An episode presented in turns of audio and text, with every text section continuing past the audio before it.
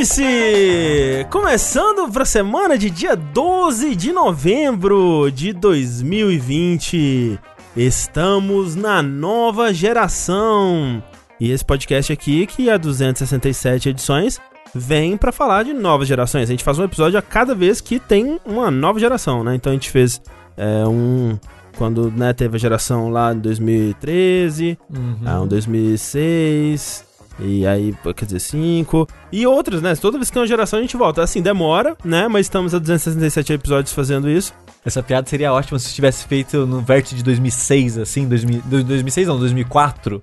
Caralho, tô muito louco, 2014. É quando tinha, tipo, um vértice a cada dois meses. Isso é verdade. Mas se você acha que as novidades da, da próxima geração, aliás, da atual geração agora, né? Acabaram, você está redondamente enganado. Afinal de contas, estamos aqui com o arquiteto de consoles Eduardo Sushi. Sou eu. Que veio trazer aí uma nova novidade para essa geração, que é o Zibo 2. Zibo 2, que vai confirmar no bolinha e cancelar no X. Isso. Filho da puta. Vai é... trazer de volta isso aí, que tá fazendo falta. Eu já vi o pessoal no Japão revoltado com é confirma no X. Oh, justíssimo. E eu queria dizer que a Sony seguiu a lógica que o André acabou de falar. Redondamente enganado, logo cancelando bolinha. Exatamente. Caralho! Caralho! Redondamente enganado, um bom título para o podcast. né? Quem não estava enganado com a tendência do futuro é Fernando Tengumaruco. Nunca me enganei, nunca enganei. Nunca se enganou, porque ele nunca. olhou a geração do PlayStation 3 e pensou: o nerd, o gamer, o que ele faz? Merda. Ele, além de merda, para fazer merda ele tem que se alimentar. Isso é verdade. Uhum, uhum. E então, já seguindo ali a tendência do Geoff Keighley de vender salgadinho uhum. junto com o videogame, uhum. Uhum. e que o PS3, na época, era um grill, ele rodava os jogos, Verdade. tinha 15 leitores de cartões que ninguém nunca usou pra nada e grelhava o seu sanduíche enquanto você jogava. O pessoal pegava, pegava a entrada do cartão e botava o bacon ali, encaixava o bacon Exato. ali. Bacon, um sachêzinho de, de sazon ali. É, isso. Aí o que, que o Tengu fez? Foi lá, conversou com a Microsoft, foi pessoalmente no seu Microsoft e falou: e se você lançar um console que é uma grelha? Porra. Não é verdade? Na é verdade, dá pra grelhar Doritos. E vendendo Sim. a ideia que o, o gamer tem que se alimentar para não sair do lugar enquanto joga. É isso. Ele já faz, roda o joguinho, esquenta ali, o console esquenta. Esquenta mesmo. Solta fumaça, é já defuma a comida. É, ah, perfeito. Põe um, um compartimento para botar a madeira, a madeira da sua preferência para defumar ali. Exato. Né? Isso. Um carvalho, uma coisa ali, né? Verdade, ainda faz. Aí o gamer deixa de comer Doritos, passa a comer o quê? Um peito de frango grelhado. É. Olha aí, que saudável. Porra, um legume grelhado ali, uma, uma cenoura grelhada, um chuchu, né? Uma abobrinha grelhada. Hum, gostoso. Bom demais. Mas quem teve ideias gostosas também é quem? André Campos. Sou eu. Né?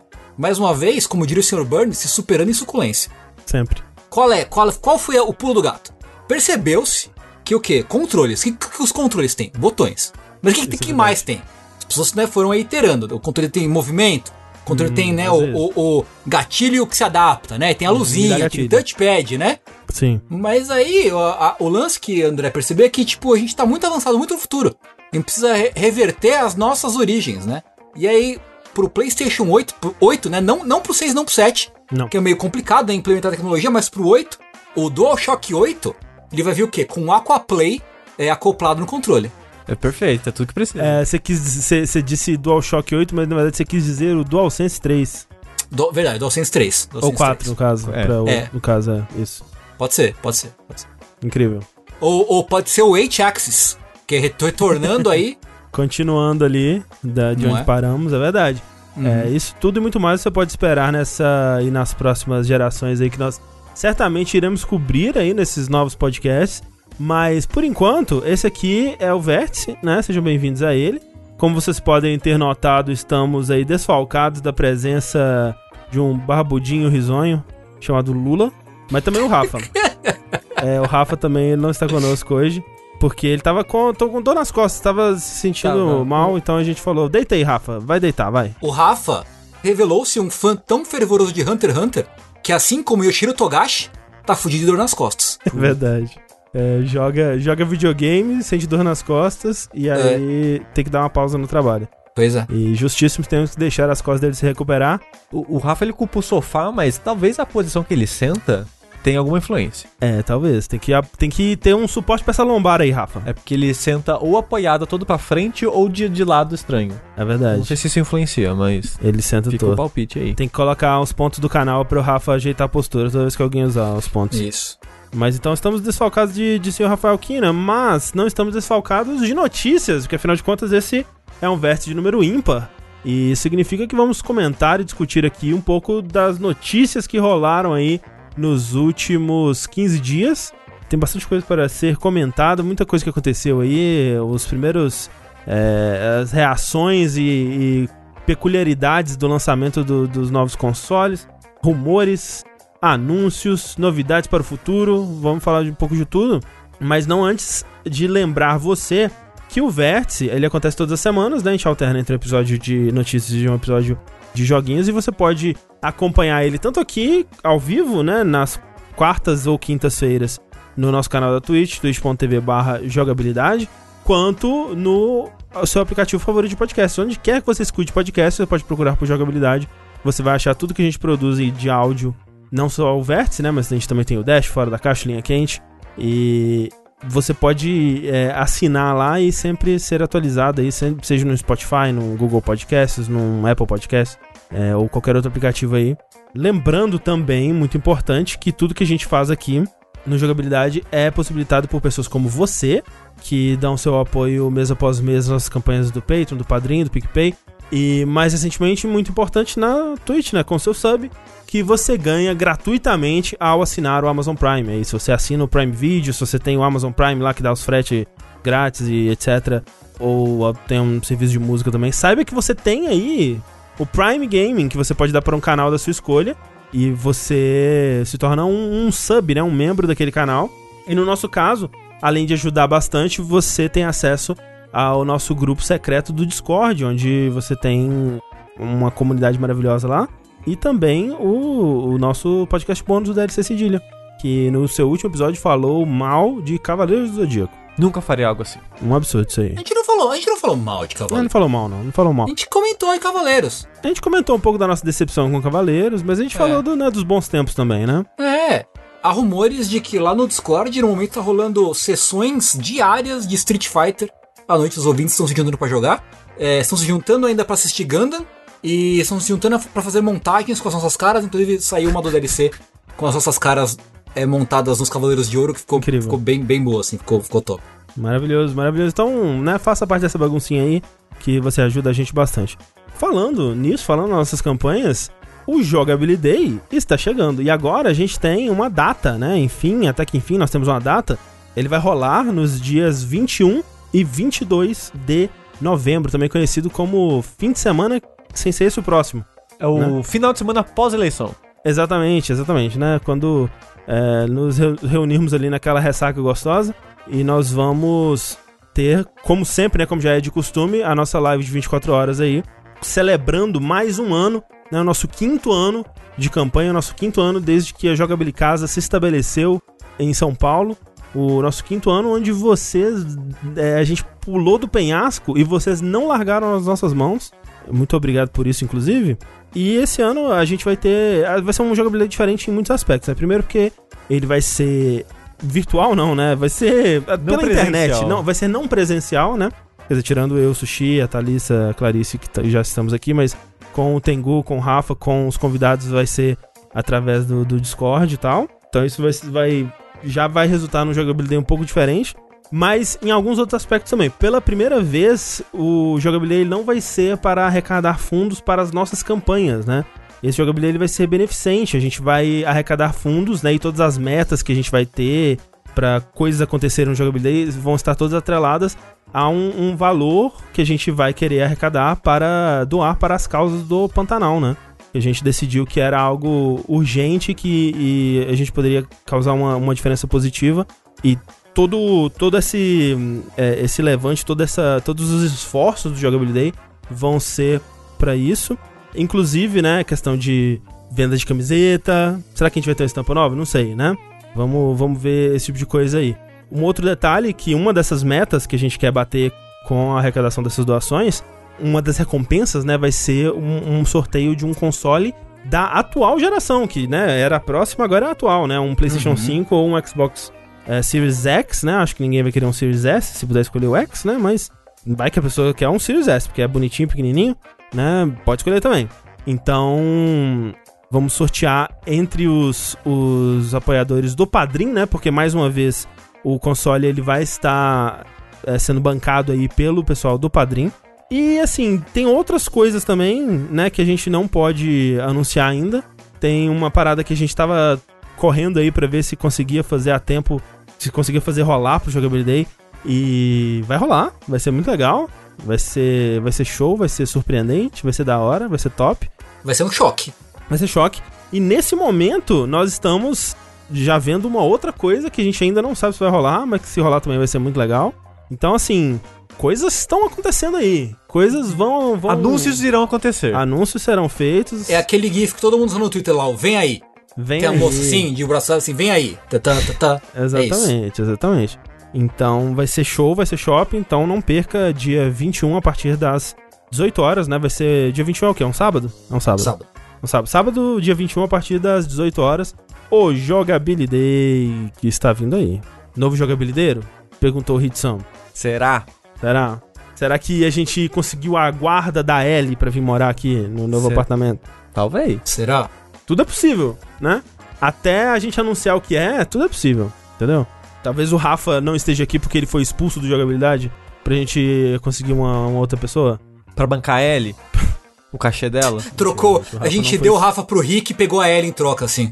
isso, a gente trocou, a gente trocou o passe, né? É. É, não, mentira, isso, isso não é verdade, não.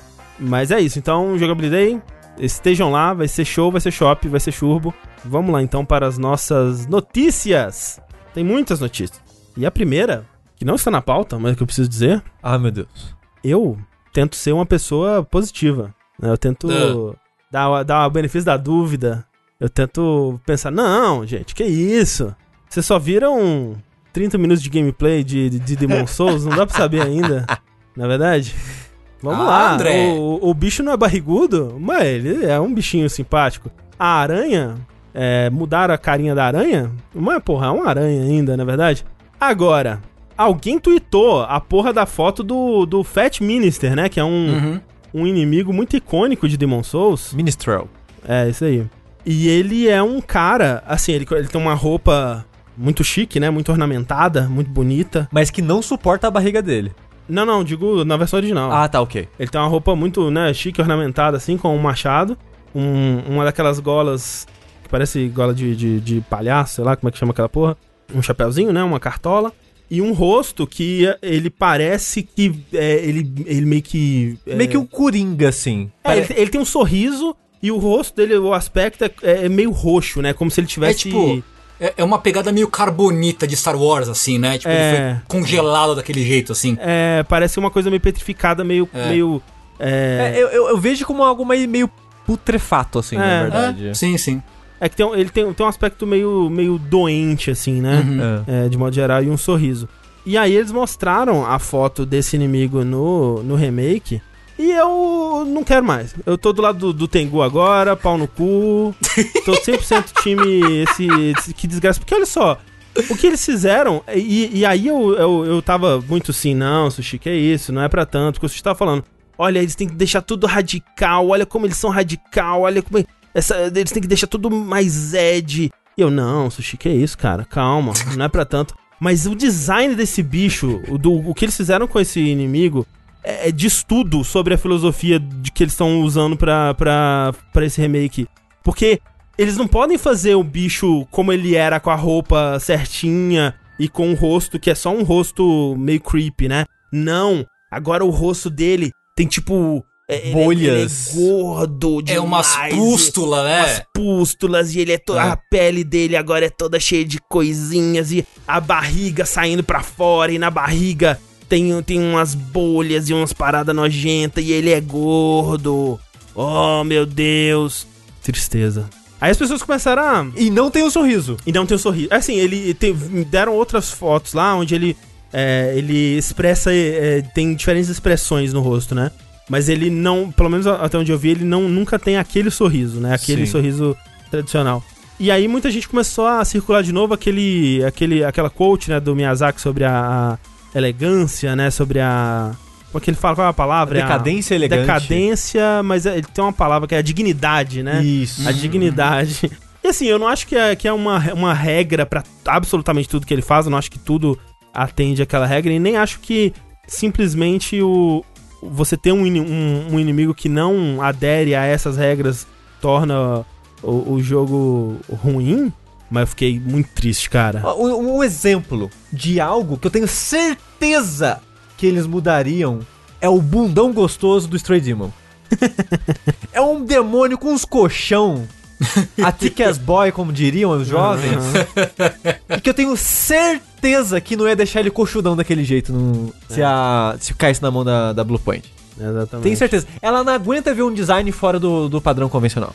É, então, é, e eu vi pessoas comentando que, né, tem muita coisa desse jogo que tá sendo puxada mais pra um lado mais tipo Diablo, assim, né? Uma coisa é. mais tradicional, e eu acho que é um pouco isso mesmo.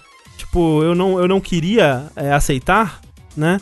Mas eu acho que tá muito indo pra, pra esse lado mesmo, e isso é hum. muito triste, cara. Porque quando, né, a gente até comentou no último verso de notícia que, que uma das coisas que eles falaram é que ok, a gente tomou como o primordial a se manter apenas o gameplay e o resto a gente cria, né, a gente recria em volta.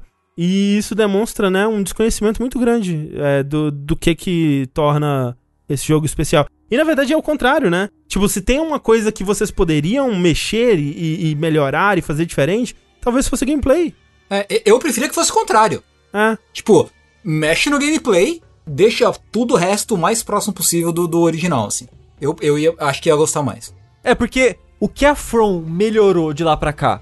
Fazer esse tipo de combate melhor. Sim, mas... não, não tô dizendo pra, tipo, fazer outro gameplay, não. Tipo, se mantém, se adere ao tipo de jogo que ele é, mas pode mudar, pode, né, trazer sim. coisas diferentes, mexer nas mecânicas sim, sim. e tal. Mas é. Bem-vindo. A gente vai falar mais disso, sei lá, no começo do mês que vem, quando a gente tiver jogado isso daí. É, sim. Quem diria? Mas é, só isso que eu queria dizer mesmo. Mas então, falando de, de coisas que a gente não sabe ainda porque a gente ainda não jogou, vamos falar sobre Cyberpunk 2077 e o mais recente desenvolvimento dessa longa saga que se estende aí já há quase oito anos das nossas vidas. E a mais recente novidade é que talvez, gente, de acordo com certas pessoas, que a gente vai entrar nisso em breve, talvez Cyberpunk seja adiado mais uma vez. Vocês não pode ser. numa coisa dessa? Não, jamais não acontecerá algo isso. O que aconteceu? Uma conta do Twitter que as pessoas, algumas pessoas consideram como uma, uma insider aí da, da indústria, já, se, já tem, ela tem um, um, um histórico aí de, de ter acertado algumas coisas, né? De, de, de previsões e de, de rumores que se provaram certos. Tweetou falando assim: Gente, e se Cyberpunk fosse adiado de novo, hein? Só uma pergunta. Que tal 2021, né? Uma parada assim. E aí, depois as pessoas, né, repercutiram bastante esse tweet e tal. Justamente por causa desse histórico dessa pessoa. E depois ela foi com um tweet assim: Ah, é que eu tenho ouvido coisas muito ruins lá de dentro do desenvolvimento e tal, né? Então não me surpreenderia. E ficou por isso mesmo, né? E vários, vários sites repercutiram e ficou essa coisa. Putz, será que. Será que seria possível mais uma vez? E as pessoas foram ver depois na, na, na call que eles tiveram com os investidores quando foram anunciar o, esse último adiamento, né? E uma das coisas que eles disseram quando perguntaram assim: então a gente pode ficar tranquilo dessa vez que vocês vão entregar o Cyberpunk 2077 no dia, é, acho que é 10 de dezembro, né? Uma coisa assim. Uhum. Aí eles disseram: é, estamos trabalhando para isso, sabe? Não foi uma resposta muito com toda certeza, meu senhor, uhum. pode confiar e tal. Só que, né, assim, primeiro que rumores, né, é sempre aquele tiro no escuro, especialmente quando se trata desses insiders que surgem de vez em quando e, e é, acertam uma coisa aqui e outra ali, né? E o, o caso dessa insider em específico é muito curioso, cara, porque a arroba no, do Twitter dela é Hot Girl Videos 69. tipo, vídeos de garota gostosa 69, é. né? Os boatos que eu ouvi, vai saber se é verdade, é que ela é uma Kangirl e ela tem informações de insiders da indústria porque são clientes, clientes dela. dela. É, então, é, é isso que é, é o, o, lore, né? A fanfic é essa, que é, é. ela diz que é, uma grande porcentagem dos clientes dela são da indústria, né? Então ela tem contatos, diz ela, em várias empresas. Ela diz que ela só não tem contato no Google, no, no Stage e tal, mas que tirando isso, Nintendo. Mas é quem Sony. se importa, não é verdade? É verdade. Ela tem clientes, né, em todas essas empresas. O que, o que já é, assim, muito difícil de acreditar, né? Porque a uhum. pessoa. Uhum. Como é que ela vai ter eh, clientes desse nível de, de importância, né? E em todas essas, essas empresas capazes de, de, de é, com é, predisposição para quebrar esses NDAs para uma, pra uma desconhecida, né? Tipo, uma, uma pessoa daria para acreditar, né? Ela dizer que ela tem vários, né, em todas as empresas, é um pouco difícil de acreditar. Esse boato é um boato muito fácil de criar. É, então, mas esse que é o lance dela, porque assim, é, o, coisas que ela já acertou no passado. Ela acertou a janela que seria anunciado Half-Life Alyx, por exemplo. Que tudo bem, porra, a pessoa chega e fala, ó, vai, vai ter um novo anúncio de um Half-Life entre os meses de, sei lá, agosto e setembro. Ela falou assim, sabe? Ela fala, eu acho que entre 2019 e 21. É. Mas assim, quando você vai é, pesquisar a fundo, né? Tem o pessoal daquele Valve Time, o pessoal que acompanha mais coisas internas da Valve, assim. O pessoal que já estava acompanhando e já estava reportando sobre o desenvolvimento de um Half-Life VR há muito tempo, né? Esse papo já estava rolando há muito tempo. Então, é mais como um chute educado, né? Um chute com um contexto, vamos dizer assim. Uhum. Aí, outra coisa que, que ela acertou foi um. É, a data de um. De um Nintendo Direct lá, né? Porque é, depois que já tinha sido lançado Animal Crossing, ela foi lá e falou: vai ter um Nintendo Direct é, em breve. Mas aí, tipo, ela errou por uma semana e errou o, o conteúdo do Direct, sabe? E depois disso, meio que errou tudo, sabe? Tudo que ela previa, assim, meio que não acontecia. E ela, ela acertou também o. que iam cancelar a E3. Mas foi tipo, naquela época que já tava todo mundo pulando fora, sabe? Uhum. Foi tipo alguns dias antes da, da, da, E3 ser cancelada, mas tipo aquele. A IM8-Bit já tinha dado fora, falando que não ia mais fazer a parte de design e tal. Então, assim, ela faz uns chutes seguros, né? E alguns deles se comprovaram verdade, mas a maioria não. Mas é igual o Static Gamer lá, o Dusk Golem. É, mas esse eu acho que ele tem realmente um contato dentro da é, Mas ele erra mais que acerta. Você acha? Eu acho que acerta, acertou bastante. Acho que esse daí, eu acho que ele tem realmente já errou algumas coisas, né? Porque nem tudo é acontece da forma como se supõe que vai acontecer. Mas acho que esse daí já, já tem um, um, um histórico mais confiável. Então, eu não, não boto fé, apesar de que, dado o que a gente tem ouvido falar de dentro da CD Projekt Red, realmente não me surpreenderia.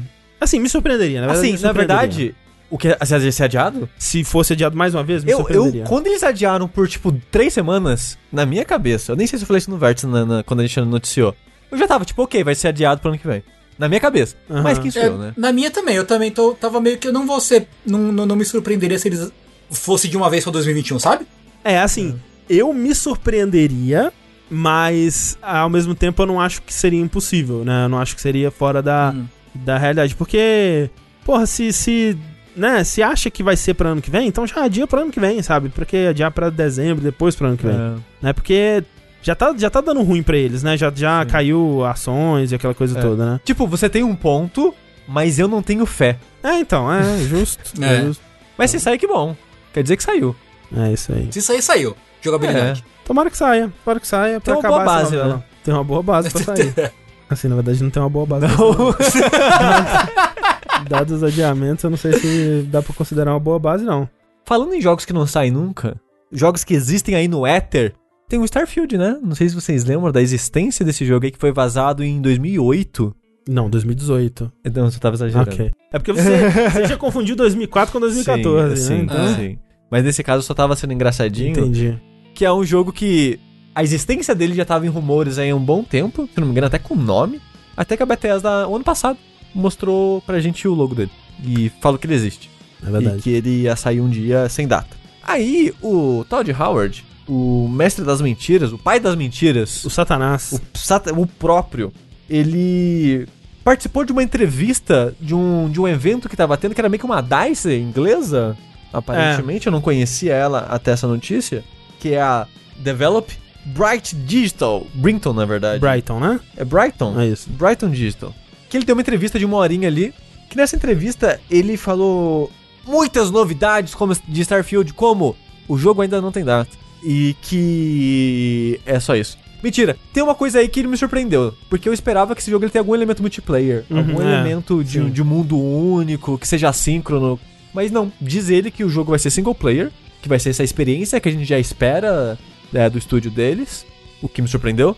E ele ainda usa a mesma engine de Skyrim, o que me surpreendeu também. Porque os boatos são de um jogo mais ambicioso, né? Tipo, de você ter planetas e uhum, espaço, uhum, lugares diferentes para você explorar nesse sentido. E outra coisa que corrobora com essa ideia é que o jogo vai ser ainda maior que Fallout 76. Uou. Que já é quatro vezes maior que Fallout 4. Que é, já em questão é de mapa, né, pelo menos. É, exato, exato, em questão de mapa. Sim. Que já é 15 vezes maior que, sei lá. Essas partes de mundo aberto que todas as vezes tem que crescer cada é, vez não mais. Não entendo né? muito isso, não. Mas assim, sobre isso da engine, é importante dizer que é, eles estão focando muito em melhorar todas as coisas que precisam ser melhoradas, né, na, na nessa engine, assim. É, o que me surpreende é realmente deles não estarem aproveitando essa oportunidade para começar do zero, porque não sei, velho, parece que parece que chega um ponto que, né, você tem que formatar o computador, é, né? É que eu não, acho que eles já estão nesse desenvolvimento há tanto tempo. Ah, então, seria. Né, o, o, há tanto tempo seria o momento de, de talvez é. recomeçar, né? Mas é, realmente agora é, talvez seja tarde demais. Mas assim, eles estão com uma equipe que tá muito grande, né? Muito. Tipo, ele fala em questão de quatro vezes maior do que é, no último grande desenvolvimento que eles tiveram aí. para trabalhar na engine, para trazer ela pra, pra patamares modernos. Porque assim, a última vez que um jogo de RPG, né, desses, da, da, da Bethesda, esteve é, no, no, no, cutting edge, né, na, na ponta da lâmina de, de tecnologia ali, foi Oblivion, né?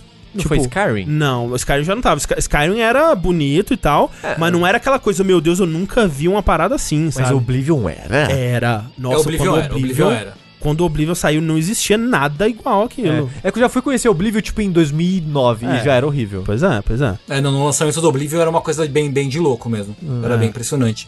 É que o Skyrim na época eu achava bonito, principalmente o Skybox, tipo o céu. Não, ele era bonito. Ambiente, essas coisas assim, eu achava bonito. Especialmente em questão de cenário, né? Ele era bonito, assim, mas ele não era é, inacreditável, né? Aquela coisa assim, tipo, e, e, ele tinha muitos problemas técnicos também já, né? Que eram mais difíceis de relevar do que quando foi o, o Oblivion na sua época. E assim, aí o Skyrim foi um pouco menos, e aí Fallout 4 foi bastante menos, e aí o New Vegas, o Fallout 3, né, um pouco menos, depois o Fallout 4 um pouco, ainda menos, e o 76 tá aí, né, mostrando aquela coisa bonita.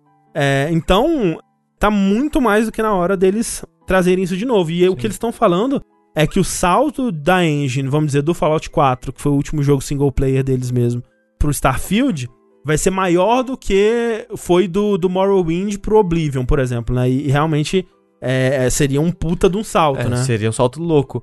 E dado o volume de coisas e a ambição que eles estão tendo, ele comentou também que parte do terreno eles estão criando em método meio que procedural, né? Não que o jogo vai ser procedural, mas eles estão criando de maneira procedural. Uhum. E imagino que depois dando uns ajustes finais de design assim no, sim, no sim. mundo. E estão usando pra Elder Scrolls 6 também. O que me traz a pergunta que fizeram no chat é: Mas espera, qual sai primeiro? É Starfield. Eles já falaram que Starfield vai vir primeiro. E o é, Elder Scrolls 6, quando eles mostraram o logo, nem sei porque eles fizeram aquilo. Nem sei. Porque eles falaram que o jogo não tava é. nem em desenvolvimento direito ainda, é, sabe? Sim. Assim, eu, eu chuto, cara, na boa, que, sei lá, é, Starfield 2025. É, o Starfield eu ia chutar 2022 e o Elder Scrolls 6 um 2025. Eu acho que o Elder Scrolls 6 é só a próxima geração. Próxima, próxima, entendeu? É. Será? não sei. Não. Velho, tá muito longe, cara, não, não, sei. Eu acho que, tipo, talvez no meio dessa ele saia, talvez. Eu acho, sabe? Eu tô apostando uma coisa meio que, tipo. É, cyberpunk, assim, sabe? Uhum. Uns sete anos de espera aí. Sei. Então. Sei. Mas acho que 2022 tá o Starfield aí. É, não Eu sei acho que daqui uns dois aninhos. Quando foi que eles mostraram o Elder Scrolls 6? O ano passado. Ano passado? Não, não, foi 2018. Foi 2018? Foi junto do Starfield. 18, acho, né? Ah, ok. É. Vocês sabiam hum. que Despacito é do ano passado? Não que? é possível. Não, não, é possível. não você, tá, você tá inventando isso. Tem... Eu procurei no Google e disse que é do ano passado. Pera aí, não é 2018, sério? Alguém do chat sabe que ano saiu Despacito? Estão ah, falando que é 2017. 2019! Data de lançamento é 2019 no não. Google Me diz. A não ser que, seja, a não ser que seja, tenha, tenha mais de um Despacito. Ok. Não pode ser 2019. Não, é 2017, 2017, desculpa. O Google ah, me enganou. O Google me enganou. É o 2 que é de 2019. É o Despacito 2. Ah, é. faz sentido, né? Que, que foi é, do Bloodborne 2, inclusive, né? Faz sentido. Exatamente. É. É, enfim, Despacito tá aí, né? Tal qual Starfield. Uma grande promessa para um futuro melhor. Eu tô mais uh, animado pro aquele Vald. A Vald, né? A Vald. É. é isso, a Vald, do que próximo da Bethesda. É, pra, ser, pra ser sincero. Eu também. Mas, né, vamos ver. Talvez a gente seja surpreendido, né? Vamos, vamos esperar aí, ter esperança para o futuro. É, o futuro também guarda esperança para outra franquia rebaixada ao escanteio, né, Tengu? Pois é. Por falar em, em futuro, em espaço, em estrelas, em grandes marcas, em músicas que grudam, finalmente, né, um dos, dos daqueles segredos mal guardados da indústria foi revelado finalmente esse ano, que é que a EA está remasterizando é, Mass Effect. Demorou, Olha né? Aí, hein? né? Foi anunciado no, no, no, N7 Day desse ano, que é no dia 7 de, de novembro, que é meio que a data comemorativa do, do de Mass Effect e tal. Uhum. Que eles estão, de fato, né? Isso é um rumor que já tava rolando faz um tempo, de que a EA ia, ia relançar a trilogia original remasterizada, aquela coisa toda. E aí eles realmente confirmaram, não, a gente tá fazendo. Vai ser no ano que vem, sem data ainda. Vai sair 2021, em algum momento de 2021 Eles disseram Spring, né? É Spring, né? É. E aí, do que é composto, do que é feito, do que é feita, no caso, essa tal de Legendary Edition do, do Mass Effect. Ela vai vir com os três primeiros jogos, né? Um, uhum. dois, três. Certo? Para plataformas da, da geração atual, correto? É, então, plataformas da geração anterior, na verdade. Anterior, anterior, perdão, perdão, anterior, anterior. Verdade. Vamos usar a nomenclatura correta. Anterior. anterior. Vai vir todo, todo o conteúdo dos jogos originais, mais todos os DLCs que foram lançados, né? Os DLCs de single player, né? De história, que foram lançados para os três jogos, né? No, no, fundo, no fundo, eu espero que eles reativem os servidores pro multiplayer do 3, porque o multiplayer do 3 é muito bom. Eu gostava muito do multiplayer do Mass Effect 3. Não sei se vocês jogaram, mas ele é realmente muito bom. Eu joguei, eu achei, eu achei é, é um multiplayer. Eu gostei. É, eu achava legal na época. Ah. Eu não joguei muito porque eu tava jogando sozinho e ele, como é co-op, ele é mais legal com outras pessoas. Mas. É, não, eu, eu tinha uma turminha para jogar na época, assim, é, era bem é. divertido. Aí da hora. Era bem legal. Uh, e é isso. Né, no fundo, é isso. Andrômeda. Esqueci do churrasco. Uhum. Todo mundo finge que não existe. Fica aqui o meu registro, né? Pro, pro registro, a minha, a meu protesto de que o Andrômeda não é tão ruim quanto as pessoas dizem que ele é. Tão, tão ruim, pelo menos, quanto dizem. Quando, quando a sabedoria a sabedoria popular diz que ele é. Assim. É, assim, eu, eu. Eu acho que, especialmente agora, se você for pegar o Andrômeda pra jogar, com os patches e as melhorias que vieram depois do lançamento, né? Ele com certeza vai estar melhor. Eu acho que o, o lance do Andrômeda foi o jeito que ele lançou, né? Eu acho que. Uhum. Mais do que tudo, porque ele realmente, assim. Eu não acho que ele tá no nível da, da trilogia, da trilogia não, original. Não, não. Até porque ele não teve tempo para se desenvolver além da, daquele primeiro capítulo, né? Ele é um jogo, obviamente, pensado como a primeira parte de algo que nunca vai ser concluída, né? Então realmente uhum. é difícil de. É, é, não, é difícil de comparar nesse sentido. Mas já anunciaram também o próximo Mass Effect. É, então, esse que é, esse que é o lance, assim, porque. Fico feliz com a trilogia, acho que é importante, né? De novo, aquele papo todo. Espero que não, não, não seja um remaster que mexa demais nos jogos, é, tipo, sei lá, o Warcraft 3 ou, ou alguma coisa uhum. assim que traga a experiência. Porque eu vi muita gente pensando, falando, pô, será que eles vão trazer, tipo, o gameplay do 3 pro 1, alguma coisa assim? E eu espero que não, sabe? Eu espero que eles não mexam. Uhum. Tipo, o gameplay do 1 ele não é o dos melhores, mas, porra, deixa o jogo lá, sabe? Deixa Tem o... seu valor, eu acho, né? Foi, é. sei lá, foi um. Foi um, um, Eu não acho ele ruim, eu acho que a, a, transformação da série foi interessante de acompanhar isso. Eu acho que Sim. seria uma pena isso se perder, assim. É, no, se, eles for, se eles forem trazer alguma melhoria e tal, que deixe como opção, pelo menos, sabe? Uhum. É, deixem a experiência original lá e só mexam, né? É. Qualidade de assets e resolução, essa coisa toda, eu prefiro uhum. muito mais. Isso vão mexer, né? Já falaram que vão sim, mexer. Isso né? sim, isso eles, eles é. falaram que vão. É, mas eles já falaram realmente que, falou, ó, oh, galera, tamo vendo isso aí, hein? Tamo fazendo um jogo aí, hein? Né? É, uma, uma, uma, tal de equipe de veteranos hum. tá, está trabalhando na, na, nova etapa aí da saga Mass Effect. O que me deixa muito contente, porque Mass Effect é muito bom. É muito legal. E eu sinto falta de Mass Effect. Sim, eu fico pensando o que, que eles vão fazer, porque com certeza eles não vão continuar Andrômeda. Mas é, é triste porque, assim, é, talvez uma das minhas grandes decepções com Andrômeda é que quando anunciaram, né? Putz, a gente tá indo pra uma nova galáxia, né? A gente tá saindo. É, é uma nova galáxia, né? É isso, né? É a galáxia, sim. É, é uma nova galáxia. Que no, Andrômeda, ele, é, ele se passa entre o 2 e o 3, 1 e o 2. Tipo, ele se passa ao mesmo tempo do 2, uma coisa assim. É, é, é uma, uma parada assim, quando eles. Quando a nave parte, eles não sabiam dos Reapers ainda, né? Então. Uhum. E, e, e, por ser uma nova galáxia, eu imaginei que eles iam uh, tirar muito mais proveito disso do que eles realmente tiraram, e no fim das contas, visualmente e de, em questão de experiência, é como se passasse na mesma galáxia, sabe? Então, tipo, velho, uhum. você tá indo pra uma, pra uma parada que pode ter um quê de, de mistério e de algo completamente diferente, assim, sabe? E você faz um planeta deserto, sabe? É meio, é meio decepcionante, assim, nesse sentido. Sim. Mas eu gosto dessa premissa, sabe? Então, eu fico pensando o que, que eles poderiam fazer com um, um novo Mass Effect. E eu não queria que eles nem continuassem a história do Shepard. Até porque é, é difícil superar uma ameaça como os Reapers, assim, né? Uhum. É, tipo, o que que vai ser? Vai ser o Reapers 2. Eles são ainda mais gigantes e mais caranguejos e lagostas. É, sei lá. Mas, mas não sei, o que, que você acha, Tego? Você, enquanto fã de Mass Effect, fã de Andromeda, o que que. Então, eu nunca terminei o Andromeda, né? Eu preciso terminar o jogo, porque eu, não, eu tava gostando dele, mas eu não terminei. É, e eu acho que, tipo, é isso, assim. Eu, eu, definitivamente não, não gostaria que continuasse a história do Shepard. Eu queria que fosse uma coisa completamente diferente. É, que não tivesse, tipo, nenhuma das raças que a gente já viu em nenhum dos jogos. Uhum. Uh, tipo, alguma coisa, sei lá. Talvez deixar você jogar com uma raça que não humano sabe? Acho Sim. que seria muito legal. Seria legal, se você for um Turian ou uma nova raça, sei lá, né? É, uma. meio que reseta, entre aspas, né? Vamos é, abandonar sim. tudo que foi usado. Talvez, tipo, uma raça que já foi usada nos outros é, jogos então, pra ter uma, um pontinho de conexão, assim, sabe? Uhum, uhum. Mas, cara, para mim os caras têm que fazer um bagulho completamente diferente, pelo menos em termos de, de cenário, de ambientação, assim, sabe? É. De, de história, até de escopo de história. É, eu, eu, acho que é, era agora, era a hora deles fazerem um bagulho completamente diferente. É, eu, eu fico. É, eu acho que é impossível, porque eles provavelmente vão querer fazer uma coisa épica e grandiosa, né? Porque sim, sim. é essa coisa. Mas o quão legal seria se fosse o contrário, né? Se ao invés de tentar superar o que foram os Reapers e tal, eles fossem pra uma história muito menor, assim. Tipo, uhum. na época do, do Mass Effect da, da trilogia, né?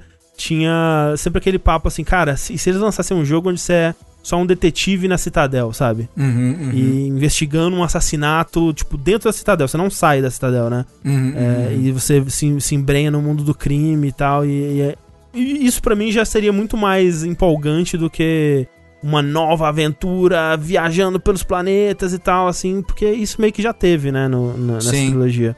É, e Mass Effect tem um, tem um, um lore tão rico, né? Uhum, é, que dá pra, dá pra aproveitar tão bem esse. É, mergulhar nessas minúcias, nesse microcosmo aí de. Né, da cidadela, de, de, de, enfim, das raças e tal, que totalmente daria pra fazer uma coisa. Sim. Uma coisa dessa. É isso, mas vamos, vamos ver o que vem por aí, não dá pra saber ainda. Na esperança pra Dona Bioware se recuperar eventualmente, né? Uhum. É, apesar de que não, não tenho grandes esperanças pra isso, não. Mas falando em empresas boas, empresas que nunca compram nenhuma outra empresa para destruir e sucatear ela logo em seguida, nunca. É, vamos falar de da Take-Two. Olha aí. Que ela dá dois passos e depois decide destruir sua vida é, e colocar microtransações em todos os jogos. Ela está em negociações para comprar a Cold Masters. Olha aí. Ela viu, André, o nosso streaming jogando Severance, Blade of Darkness. Hum. Falou que foi o pessoal que publicou essa porra aí. Esse jogo é uma pérola. Uma tem que ser, tem que ser resta, recuperado. É, a gente tem que fazer um remake desse jogo aí pra correr atrás da, da irritação do público o, do Demon Souls. O senhor João Codemaster, ó, o, o hum. senhor João Take Two, ele tava conversando com seu sobrinho. O sobrinho hum. dele falou: Tio, gosto muito de jogos Souls. Aí ele, porra, quem será que faz esses jogos Souls aí? Aí ele encontrou o nosso stream Exato. e encontrou o primeiro Souls de todos, uhum. que é o Severance. E vai comprar Take Two. Comprou, exato. Estão, eles estão em negociações, elas vão serem finalizadas aí e oficializadas até o meio do ano que vem. É um processo longo, né? Quem diria? Que é muito louco, porque essa notícia ela tá no, na Forbes, eu acho, né? Que é um site focado mais em é investimento e negócios, né? Então tem muito disso de ah, vale tantas ações e as pessoas vão pagar em ações e, e as outras vão receber ações e troca de ações. Eu, eu não sei do que vocês estão falando, meu querido. Até que eles falam, ah tá, vai valer tipo 990 milhões de dólares. Eu, caralho, a Take-Two vale tipo um bilhão? Ah, peraí, a, a... a Take-Two não, a, a Cold Masters, eu fiquei surpreso. Louco, né? Por, por ela valer tanto assim. Principalmente porque foi ela, foi um estúdio dela, né, que lançou o Onrush. Que hum. esse estúdio fechou logo em seguida. De fato. É porque viram o streaming, as ações foram lá em cima, né? Valorizou. Exato. Então, eu fui ver o histórico da Codemasters, o que, que eles fizeram. Porque pra mim, Codemasters era sempre jogo de corrida. Na minha cabeça, Codemasters é jogo de corrida. recentemente é só jogo de corrida. Aí eu fui ver o histórico, depois que eu vi essa notícia, para ver o que, que eles faziam, né? Pra ver por que, que a Take-Two iriam atrás deles. É, tá, a resposta, Xi, é o Game Genie. Isso. Codemasters, mas isso é verdade, quem, quem não sabe, Codemasters foi quem criou o Game Genie, que era aquela paradinha, aquele cartuchinho que você inseria códigos, códigos e macetes. Ouça o nosso dash de, de truques e macetes. É verdade. Que a gente fala disso brevemente lá. Mas eu fui ver em parte também por causa do Severance Blade of Darkness. Que ele, tipo, ok, no começo dos 2000 estavam publicando uns jogos diferentes uhum, do que eu uhum, conheço eles atualmente. O que eles fizeram? E é tipo uns 10 anos, sei lá, mais, desde o PS3 é só jogo de corrida. É. Não, mentira, no começo do PS3, esse que fizeram aquele Overlord, que eu não sabia que era deles. Uhum. Que é aquele jogo de controlar os minionzinhos, os goblinzinhos e tal. Então, tipo, no começo do PS3 eles tinham jogos diferentes assim, mas mais no final da geração, geração passada, é só Fórmula 1 e Dirt e, e outros jogos de corrida. Grid. Grid e, On Rush. Colin McRae. Rally. É, e muito, muito é, Fórmula 1, muito Fórmula 1. E eu acho que eles compraram para isso então, né? Eles devem talvez focar agora em jogos de corrida, talvez simulação, ou, fo ou focar nesse híbrido, né? Que você controla uhum. a quantidade de, de realidade que você quer ali, de realismo que você quer na corrida mas muita microtransação. Oh, puta, ah, vai comprar peça de carro pra caralho, filho da puta. Tem que comprar, oh. não, é, mas aí, né? Nossa senhora! É, jogo de corrida é pra isso. Vai comprar cartinha de carro, me fala, me peça fala, de carro. Me fala um jogo de corrida que não tem microtransação. Sabe que jogo de corrida que não tem microtransação? Qual? Hot Pursuit Remastered. Dirt 5. Não, Dirt 5 tem pra caralho. Tem? Claro. Não fazia ideia. Mas óbvio. Porra. Mas é por isso que compraram, então. É, ó, não, Já tá porra, em casa. É, claro, é, numa, como é que você vai fazer um jogo de corrida que não tem microtransação? Caralho, eu não eu, de verdade eu não fazia ideia. É loucura. Os últimos jogos que eu tinha ouvido falar que tinha era o Forza. É carrinho, Sushi. A pessoa gosta do carrinho. Tem que, tem que dar pra comprar as pecinhas do carrinho. Ok, né? Bora 70 dólares com microtransação. Esse é o futuro. Esse é o futuro. O futuro dos videogames também é os jogos por é, streaming, né? É, é, o que, é, o que, dizem, né? Falaram que o futuro do videogame era o VR e o VR tá virando outra coisa. Tá virando o passado dos videogames. É. Mas e o HoloLens? Cadê o HoloLens? O futuro, Sushi, ele eventualmente se torna o passado, não tem como. Eventualmente ele se torna o presente e do presente ele vai pro passado. Mas no momento o futuro ainda é o, o é jogos por streaming. E o xCloud, que é o serviço de jogos por streaming da Microsoft, que atualmente, assim, né, não é perfeito, mas é, eu acho que dos que tem, é, que são disponíveis aí atualmente, me parece ser o melhor deles. Principalmente se eles implementarem o Orion nessas coisas. Exato. Porque, para quem não sabe, né, o, o, o xCloud ele vem já dentro do pacote do Game Pass Ultimate, né?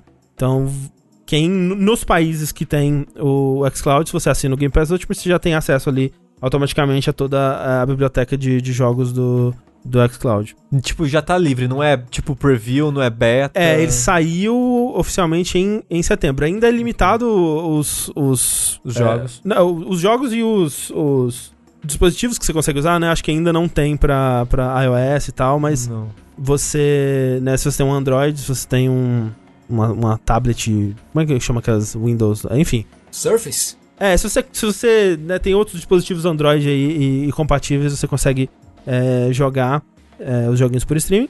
E a gente aqui no Brasil, olhando esse futuro dos videogames e, e chupando o dedo, né? Porque nunca vem pra cá. Só que aí, numa entrevista dada pro The Enemy, o Bruno Mota, que é o gerente sênior do Xbox, é, dia 9 agora, é, ele disse que o Brasil estava no roadmap para receber o, o xCloud, né? Então a gente ficou meio, ok, vai, vai rolar, é, não sabemos quando, é, ele disse que o Brasil ele abraçou bastante o Game Pass, né? O, o, Brasil é um dos principais mercados aí pro, pro Game Pass pro Microsoft, então eles querem trazer é, pra cá o quanto antes.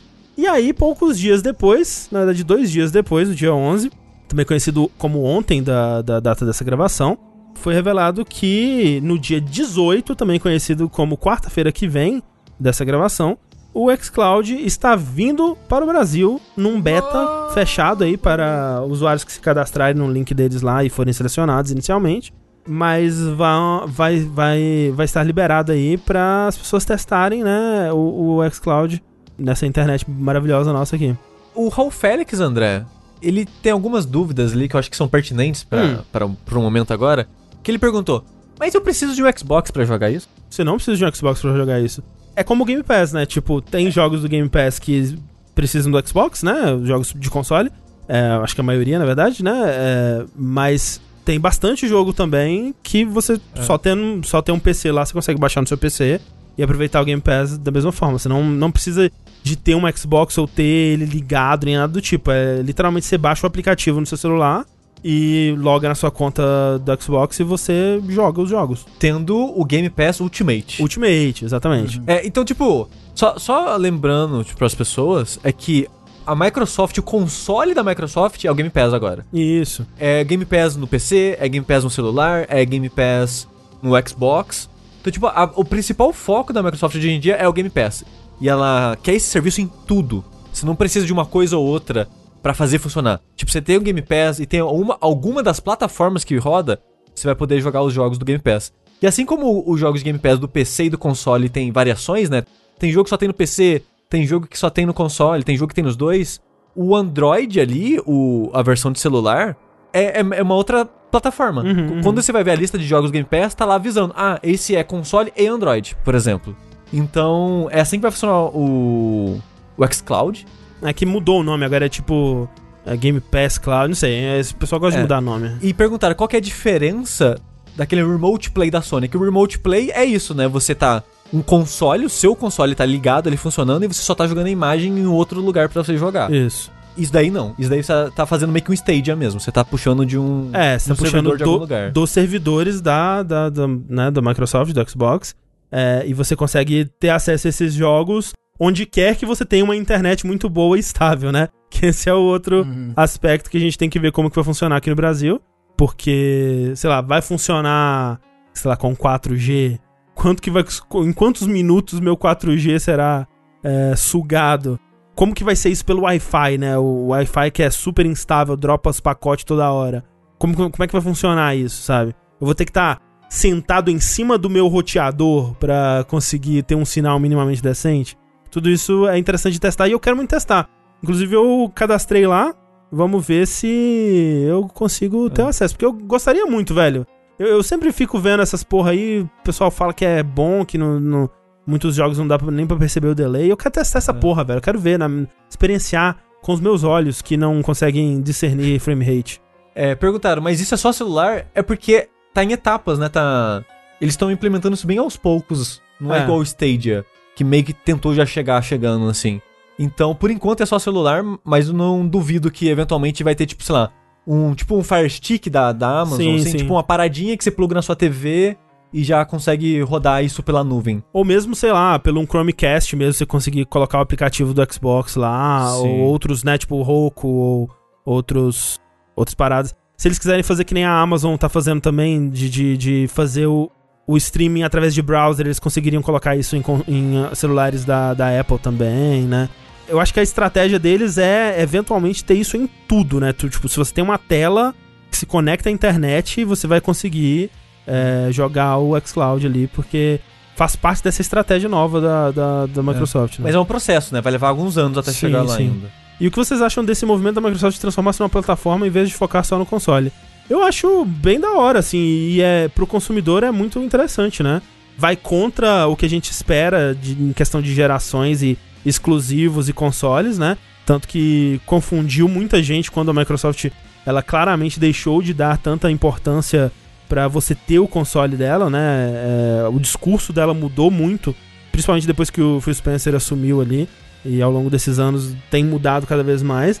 Mas tem dado muito certo, né? A gente tem visto é, é, eles crescendo bastante. A divisão de games ela tá constantemente em crescimento, né? Adquirindo mais estúdios e tendo bastante sucesso, né? Com o Game Pass, que tem mais de um milhão, né? Atualmente de, de assinantes, pelo que eles disseram.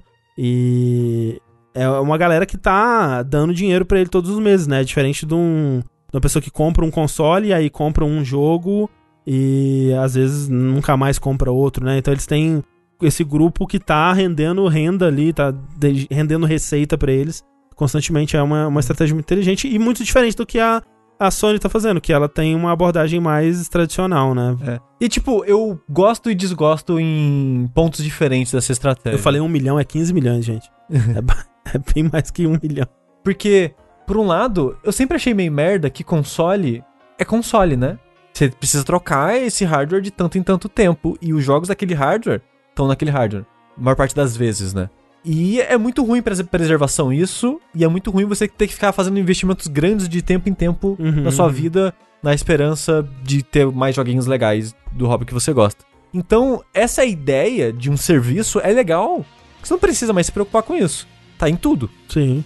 Se continuar funcionando da maneira ideal, vai passar 10 anos e vai continuar usando o mesmo serviço. O lado ruim é que prejudica ainda mais a preservação. Sim. Porque os jogos estão ficam tudo do lado digital, tudo para eles, né? Você só vê a imagem do jogo, você não tem mais acesso. É, no jogo. caso do streaming, sim, com certeza. É. Então, por, por enquanto, esse mundo vai coexistir com o mundo tradicional que a gente conhece agora. Uhum. Então eu não me preocupo.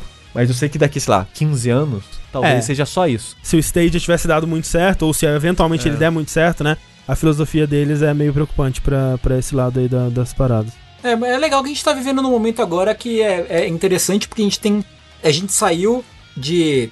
Né, se a gente não, não contar a SEGA que morreu no meio do caminho, mas a gente tinha basicamente várias ou três principais uhum. é, empresas trabalhando basicamente em cima do mesmo conceito. Exato. E gradativamente elas foram se distanciando, né? Nintendo saiu primeiro, agora a Microsoft saiu. Então, tipo, tem meio que tudo para todo mundo. Um pouco coisas para todo mundo. Tipo, tem quem prefira o console que segue o modelo tradicional, que aposta exclusivo e tudo mais, que é mais PlayStation 5, mais focado em serviço, plataforma e tal, streaming, que é o Xbox, ou a, a coisa X do momento, que é o Switch, assim, tipo, ah, agora a gente vai fazer um meio portátil, ainda vai ser um meio portátil, é o que ele tá fazendo agora. Sim. Por esse lado, pelo menos, é interessante, né? Assim, acho que a competição, ela é importante, mas ao mesmo tempo os caras estão encontrando novas formas, né? De que foi a, a, é aquela estratégia que o Wii fez na época dele que deu tão certo, né? Pelo menos por um tempo que é tipo, ok, que outras formas a gente pode servir pessoas que estão interessadas em jogar que não estão sendo servidas ainda, né? Uhum. E essas formas aí veio na forma do Game Pass, né? Do, do, do Netflix dos games aí. E agora com jogos por streaming, que né, eventualmente vão dar certo. Não sei se ainda é o momento, mas parece uma, uma tecnologia boa demais para nunca dar certo, né? É, mas vamos ver, vamos ver isso aí. Um dia vai ser o futuro. Mas falando sobre sair do digital e ir pra nuvem, que a nuvem é o quê? Sabe, a nuvem é só um monte de fumaça, né? É verdade.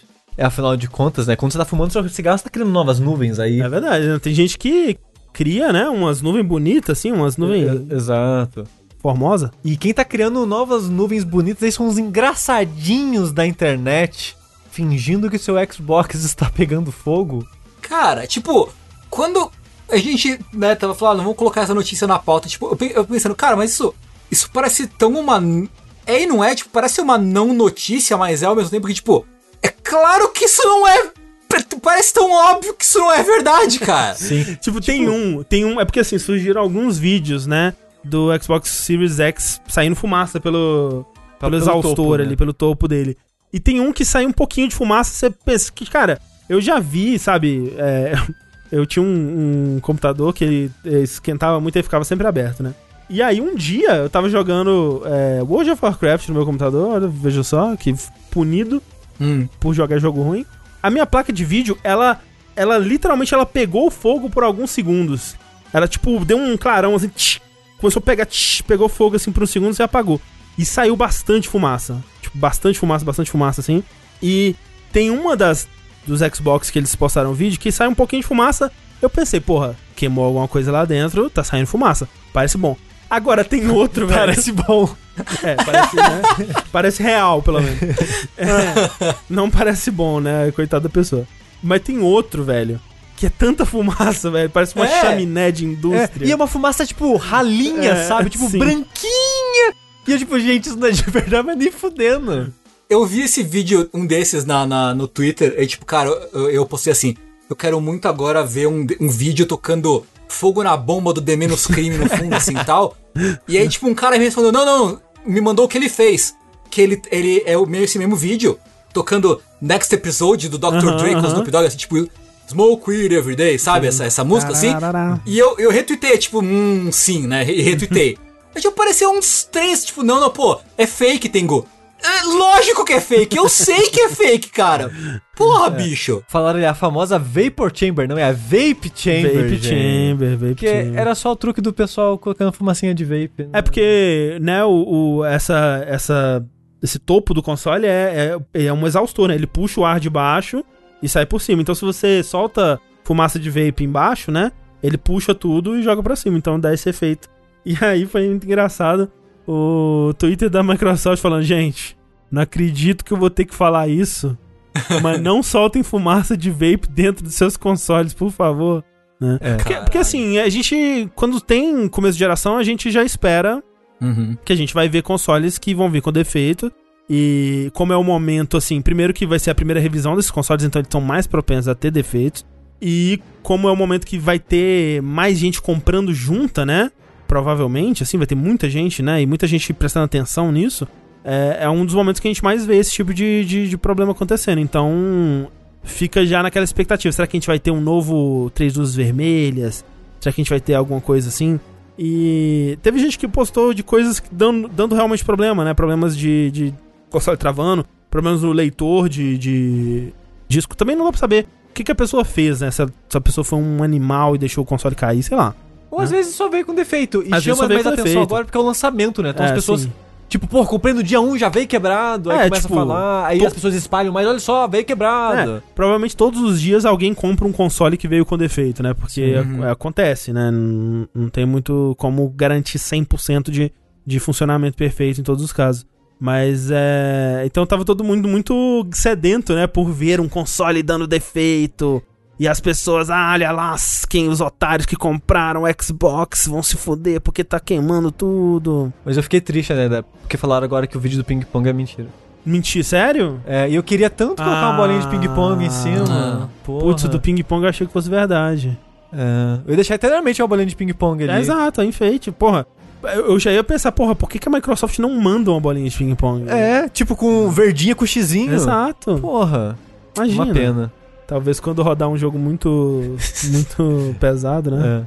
Mas como eu ia dizendo, o futuro também é o passado, porque uma coisa que as, os donos de novos consoles aí vão fazer bastante nesses primeiros meses vai ser jogar jogos retrocompatíveis, né? Os jogos da geração anterior na geração atual. E muito já se sabia sobre o, a retrocompatibilidade do, do Xbox, porque a Microsoft falou muito sobre isso, e até porque a gente já tinha experienciado um pouco de como que ia ser isso pela retrocompatibilidade do, do Xbox One, né? Funcionava muito bem, com os jogos selecionados lá e tal.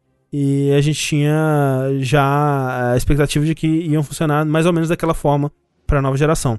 Só que o PlayStation, a dona Sony, né, como a gente já falou aqui muitas vezes, ela tá, veio com uma estratégia muito diferente, que era de deixar as coisas muito mais fechadas e não falar muito sobre o que ela estava fazendo e como as coisas iam funcionar e tudo mais. E até isso da retrocompatibilidade foi um assunto que por muito tempo a gente não sabia nem se ia rolar, né? Tem aquele, aquele papo lá do, do Jim Ryan falando, ah, quem que liga, né, pra uhum. jogar jogos antigos no console novo. E aí depois quando falaram que ia ter, ah, acho que uns, uns 100 jogos mais populares vão rodar e é isso aí, né? E não falaram muita coisa, né? Então agora, quando o embargo do, de review do console saiu, é, a gente viu alguns vídeos, né, alguns lugares, algumas pessoas, principalmente o, o Digital Foundry, né, que faz um, um, trabalho muito legal com, com esse tipo de coisa, é, analisando como os jogos é, da, de PlayStation 4 estão rodando no PlayStation 5 e os resultados são muito positivos, né, para a maioria deles. Você tem é, jogos que, especialmente jogos que receberam patches ou foram lançados depois do PS4 Pro e tinham um modo de, de, de performance, né, onde rodava com o frame rate sem, sem, sem limite, né? Eles estão conseguindo aproveitar bastante do novo hardware. Então você tem jogos como né, o, o Dark Souls 3 e o Sekiro que rodam lisinhos, né, 60 frames agora. No PS5, né? No PS5, exato. Jogos que, de first party, que receberam patches, né, tipo o Ghost of Tsushima e o Days Gone, que também estão rodando bem melhor mas não são para todos os jogos, né? É curioso isso, porque depende realmente de como o jogo. Quais são as limitações no código do jogo que fazem ele rodar do jeito que ele roda, né? Então, por exemplo, Bloodborne, que é mais antigo que Dark Souls 3 e Sekiro, então, da mesma desenvolvedora, poderia, né? Ele tem o potencial de rodar 60 frames, talvez até mais aí, dependendo das otimizações que forem feitas, ele ainda roda travado a 30 FPS.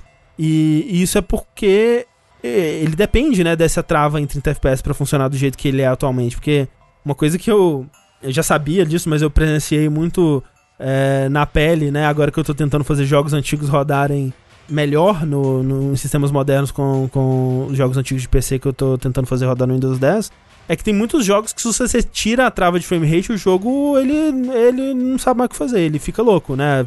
Física quebra, vários sistemas que dependem é. do, do, do, frame rate quebra, tipo, como isso, isso... antigamente o console era uma máquina só, com uma especificação específica, né? E a pessoa sabia que aquele jogo ia sempre rodar 30 FPS, então ele usava o, a taxa de atualização, né? Como parte das mecânicas desse sistema. Ele, ele atrelava mecânicas para serem atualizadas com a taxa de frames também, né? É. é. tipo, um exemplo mais recente disso que eu consigo pensar é o Dark Souls 2, né? Uhum. Que ele foi. Saiu para PC também, mas ele foi pensado mais para console, que é uma, sim, sim. uma plataforma que a From Software estava mais acostumada na época. E quando saiu para PC, ou acho que até a versão de PS4, quando saiu rodando a 60 frames, o jogo quebrava um monte de coisa, sim. porque a, a parada que detecta os hits do jogo agora detectava muito mais hits. Uhum. Então, tipo, as armas gastavam durabilidade em muito mais rápido por causa disso. Os jogos de GTA, o GTA 3, Vice City e o San Andreas, para você fazer ele rodar no PC a 60 FPS, tem que pegar um mod, porque a, a física de desaceleração do carro ela é calculada com frame rate. Então, se você tá rodando em 60 FPS, você solta o acelerador, o carro imediatamente freia. É tipo como se tivesse alguém segurando o, o pedal do freio, né? Porque ele tá ele tá calculando aquela, sei lá, aquela física, ele tá sendo calculada em cima do FPS. Então, mesma coisa do Bloodborne, tipo, eu não sei o que quebraria exatamente, mas provavelmente alguma coisa.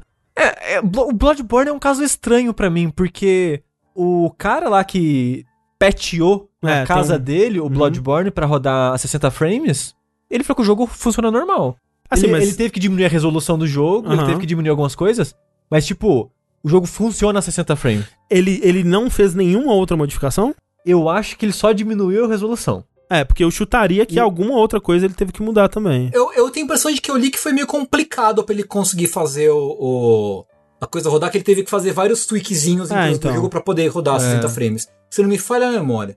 É que, é que nem o, o, o Demon Souls também rodando no emulador, né? Se você só uhum. solta o cap ali de, de frame rate, ele roda, mas algumas coisas vão ficar zoadas. Aí você tem que pegar vários tweakzinhos que a comunidade fez lá para colocar para ele rodar mais estável, né? E ainda assim não é super.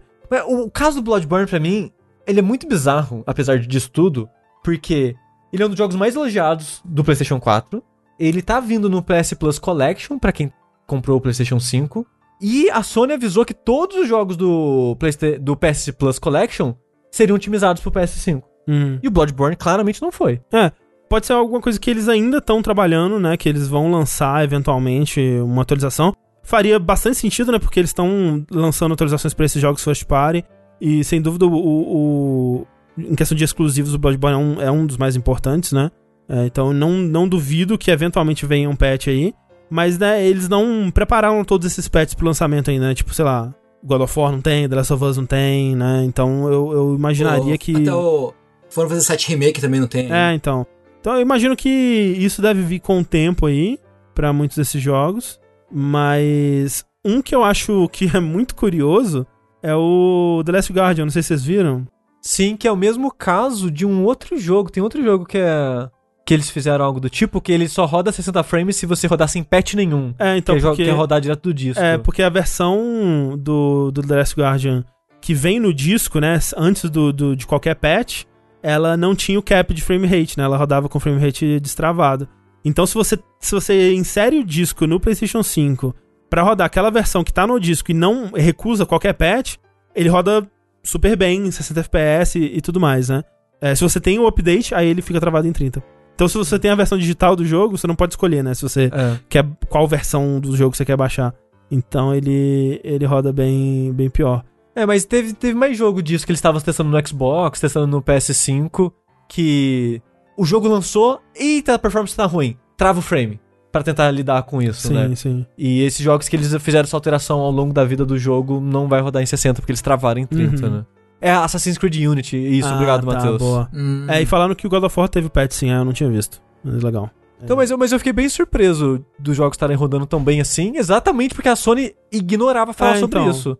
É. Aí eu pensei, ah, se eles não estão falando é porque eles não estão nem, Ah, não vai nem ser se importando importante, com é. isso. Sim. É. Eu tô bem empolgado pra jogar Sekiro no PS5. É, também. como é que vai estar. Bem, bem empolgado. Vai ser show. O que não vai ser show, Tengu, vai ser é, a preservação de um importante jogo que comentamos no último verso de notícias aí. Pois é. A gente falou de Bloodborne e tal, falamos, né? Terror. O que é o terror? Terror é você, de repente, não poder jogar mais o jogo que você tinha. Não poder baixar mais o jogo que você que tinha. E aí, de repente, você apagou, que não tinha espaço no HD. aí verdade. falou, opa, vou baixar de novo. Aí você vai lá na loja, cadê? Não tem mais. Né? Esse é o verdadeiro terror, o verdadeiro terror psicológico cósmico que trouxe PT. Silent Hills, vulgo Silent Hills. Aquele jogo maravilhoso.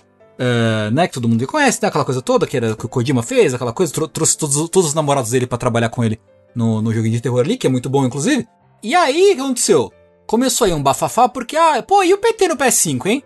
E o PT? E o PT? Né? E o PT? E aí, o que se descobriu nessas últimas, nesses últimos dias aí é que o jogo atualmente, no momento, se você é, né, importa o PT do Play 4 pro Play 5, né, naquele esquema de transferência de dados e tal, ele fica lá, mas aparece assim, jogável no PS4. Ou seja, Uhum. você não pode jogar o PT no PS5. Porém, porém, várias pessoas, né, jornalistas que receberam a unidade de teste, receberam um console para fazer teste antes do lançamento, né? Alguns deles falaram que não, antes de entrar um update aí, o jogo tava perfeitamente jogável, executável, tudo bonitinho. É aquilo que a gente tava falando, né? Tipo, no vértice da. No vértice da semana retrasada, a gente falou. Cara, com certeza tem algum jornalista que a primeira coisa que ele fez quando recebeu o PlayStation 5 foi testar se o PT rodava. E de fato, o Michael McWhirter da, da Kotaku foi exatamente isso que ele fez. A primeira coisa, ele recebeu o PlayStation 5, precisa saber se o PT roda. E imediatamente ele testou e rodou, né? Uhum, hum, rodou, pois é. E aí agora, não roda mais. Né? Né, Várias pessoas falam, porra, não tá rodando mais, tá rodando, tá rodando, tá rodando mais, né? Aí que surgiu as pessoas comentando que não, quando eu testei, tava rodando e tudo mais. Isso traz outra coisa que a gente comentou também, que é. Eu acho que ninguém pensou nesse jogo quando fizeram a lista de jogos que roda ou não roda. Tipo, ninguém. Tipo, as pessoas sabem, tipo, ah, foda-se, quem que se importa com isso, sabe? É, não é nem quem se importa, é porque é um demo, né? Eles É. não listaram outros demos que rodam ou não rodam também. Mas aí, eu, o que eu sinto é, depois do bafafá das pessoas se perguntando, a Konami chegou lá e, ô, essa porra não vai rodar, não. É, então, co- como as pessoas fizeram barulho, eles foram lá ativamente e falaram, não pode não. Não pode, né? Falou, o conteúdo não estará disponível na PS Store, né? Como, como já não está. É, e usuários não serão capazes de baixá-lo novamente por meio do sistema de retrocompatibilidade, né? Ou seja, tudo bem, a gente já não sabia que não ia dar pra baixar de novo, mas a Konami, ao que parece, né, ativamente bloqueou o acesso das pessoas ao, ao jogo que elas já tinham, que já estavam, né? Nem que você já, já tivesse o, o jogo, você ia conseguir jogar. Ou seja, que rancor do caralho, né? Porra, muito? Quanto será que vai vender no eBay o PS5 sem atualização que roda Caralho, PT? imagina. Caralho. Será que teve algum jornalista que recebeu e ainda não ligou o console na internet? Que aí esse PS5, ele tá com o firmware antigo, provavelmente, na, no sistema antigo, É, sei e lá. provavelmente é um dos poucos, talvez o único PlayStation 5 capaz de rodar PT. É, exatamente. Que loucura, né? E vai rodar só PT. Só isso, mais nada. É.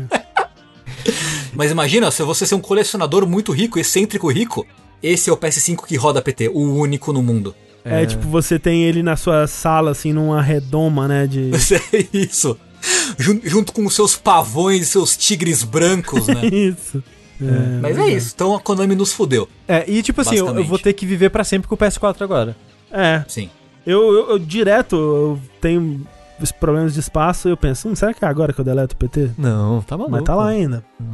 Um dia eu vou vender esse Eu, não PS4. tenho, eu, eu passei a geração inteira com Bloodborne instalado e vou deletar o PT? Mas eu acho que PT é o único jogo que eu nunca deletei do meu PS4. Não, ele é Rock Band. Você viu, ó, a galera tentou deletar o PT uns anos atrás?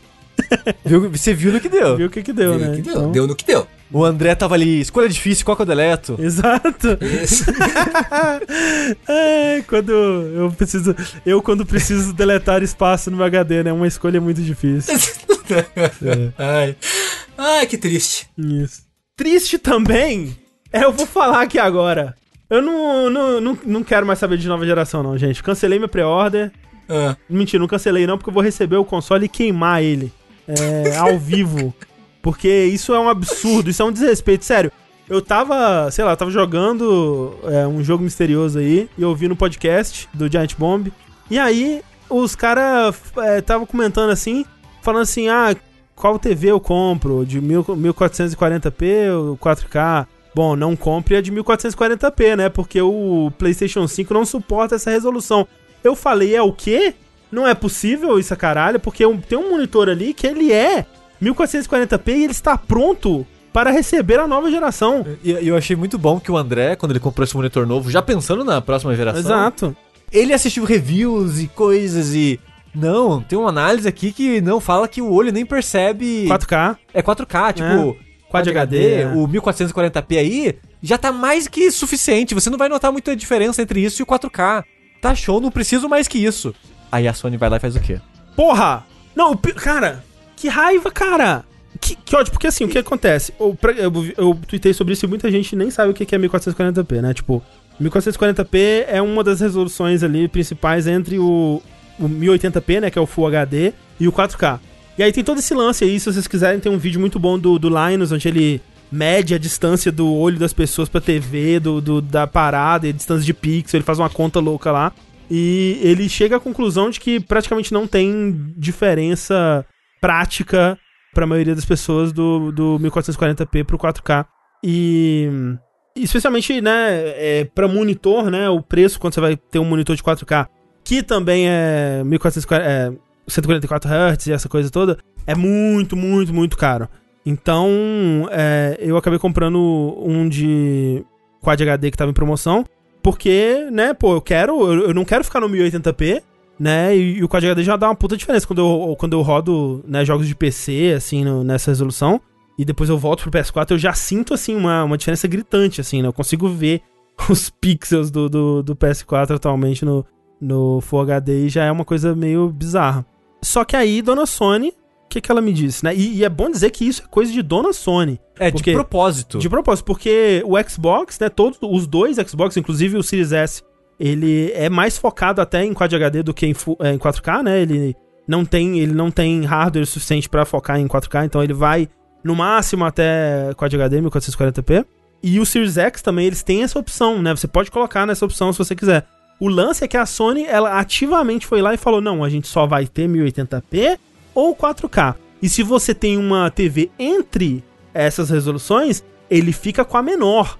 Então, na minha, no meu monitor, o PS5 ele vai rodar a 1080p e eu estou desolado. Assim, tipo, quando eu vi essa notícia, eu vi faz um tempo já que tá rolando isso daí. Eu pensei diretamente no André, porque ele comprou um monitor especificamente para isso. Mas eu pensei, ah, eu nem vou falar pro André, que eu acho que não vai ser um problema. Porque os jogos poucos jogos vão rodar 4K nativo quando começar de fato a geração. Quando começar a fazer os jogos pesados mesmo, eles não vão fazer 4K nativo, eles vão fazer um super sampling louco que o jogo vai rodar meio que 4, o Quad HD e fazer um super sampling para 4K, que a, a, maioria das empresas vai fazer. Tipo, o Demon Souls, a versão 60 frames dele é tipo isso. Uhum. Ele é tipo um Quad HD que faz um. Eu esqueci da técnica para meio que simular o 4K. Ah, sei, sei. E a maioria das empresas vai fazer isso, então eu pensei. Upscaling, né? É. é. Então vai ser de boa. O André não vai ter problema para isso. Porque, tipo, o jogo pode estar tá lá rodando até 4K ou tal. Mas eu acho que isso se refere mais ao sistema, né? Tipo, a, a, a interface e coisas do tipo. Se o jogo tá cuspindo a imagem daquele lá, acho que vai, o André tá de boa. Mas não é. É não isso é, do então. 1080p. Exatamente. Porque se ele, se ele pegasse o 4K e fizesse um downscale, né? Uma, uma, pegasse esse 4K e colocasse ele pra, pra 1080p pelo menos, já seria é, menos pior. Mas ele vai rodar em 1080p e vai dar um upscale, na verdade, né? dessa parada. Então vai, é, vai ficar é, igual o PS4 atualmente. É, a técnica é super sampling. Super sampling. É. Que, é, que é bonito. E é muito imbecil. Tipo, é imbecil pra gente. Mas que nem falaram ali no chat, a Sony vende TV. E ela tem uma das poucas TVs desse ano que tem o HDMI 2.1. Uhum. Então, são poucos modelos no mercado por enquanto que tem suporte a isso. E as TVs do mercado, nem, na verdade, nem estão prontas para os consoles ainda. Sim. Porque elas não conseguem suportar todos os as técnicas, os benefícios do novo HDMI ao mesmo tempo. Por exemplo, não consegue ter HDR junto com VRR. Sim, o sim, o Variable Refresh Rate refresh lá. Rate, Eventualmente as TVs vão suportar isso, talvez no ano que vem, daqui a dois anos, mas as, as atuais não suportam. E para mim, de verdade, eu prefiro HDR do que 60 frames. É... Ah, sim, 60 frames, foda-se. Foda-se 60 frames. Então, eu acho que, a, que nem o, o chat falou, eu acho que o foco da Sony é meio que forçar para as pessoas jogar na TV, comprar a TV e ir atrás disso. É, não, Mas e, e, ainda mais, assim, e mais do que isso, é porque tem muito pouca TV que tem 1440p. Não, meio que não existe TV que, com essa resolução. Essa é, essa é uma resolução de monitor, especificamente, né? Então eles disseram que, cara, a gente tá focando em TV, sabe? A gente não focou em monitor. Mas é aquela parada, velho, que é provavelmente é uma opção, sabe? É uma opção que eles desmarcaram ali, eu imagino. Não, eu não imagino que deva ser uma coisa muito diferente do que isso. Não, inclusive eu acho que eles falaram que, que podem adicionar isso depois, não? Eles disseram, eles disseram que eles podem adicionar se houver muita demanda. Mas aí eu fico, velho, e se não houver muita demanda, eu tô fudido, caralho. tá fudido. Porra, eu não quero, eu não, eu não vou comprar um monitor é, 4K, nem fudendo, é caro pra caralho. Sabe o que você vai fazer, André? Ah. Comprar um Series X e jogar É isso. nele. Vou cancelar minha pré-order e pegar um Series X, foda-se. Tô triste.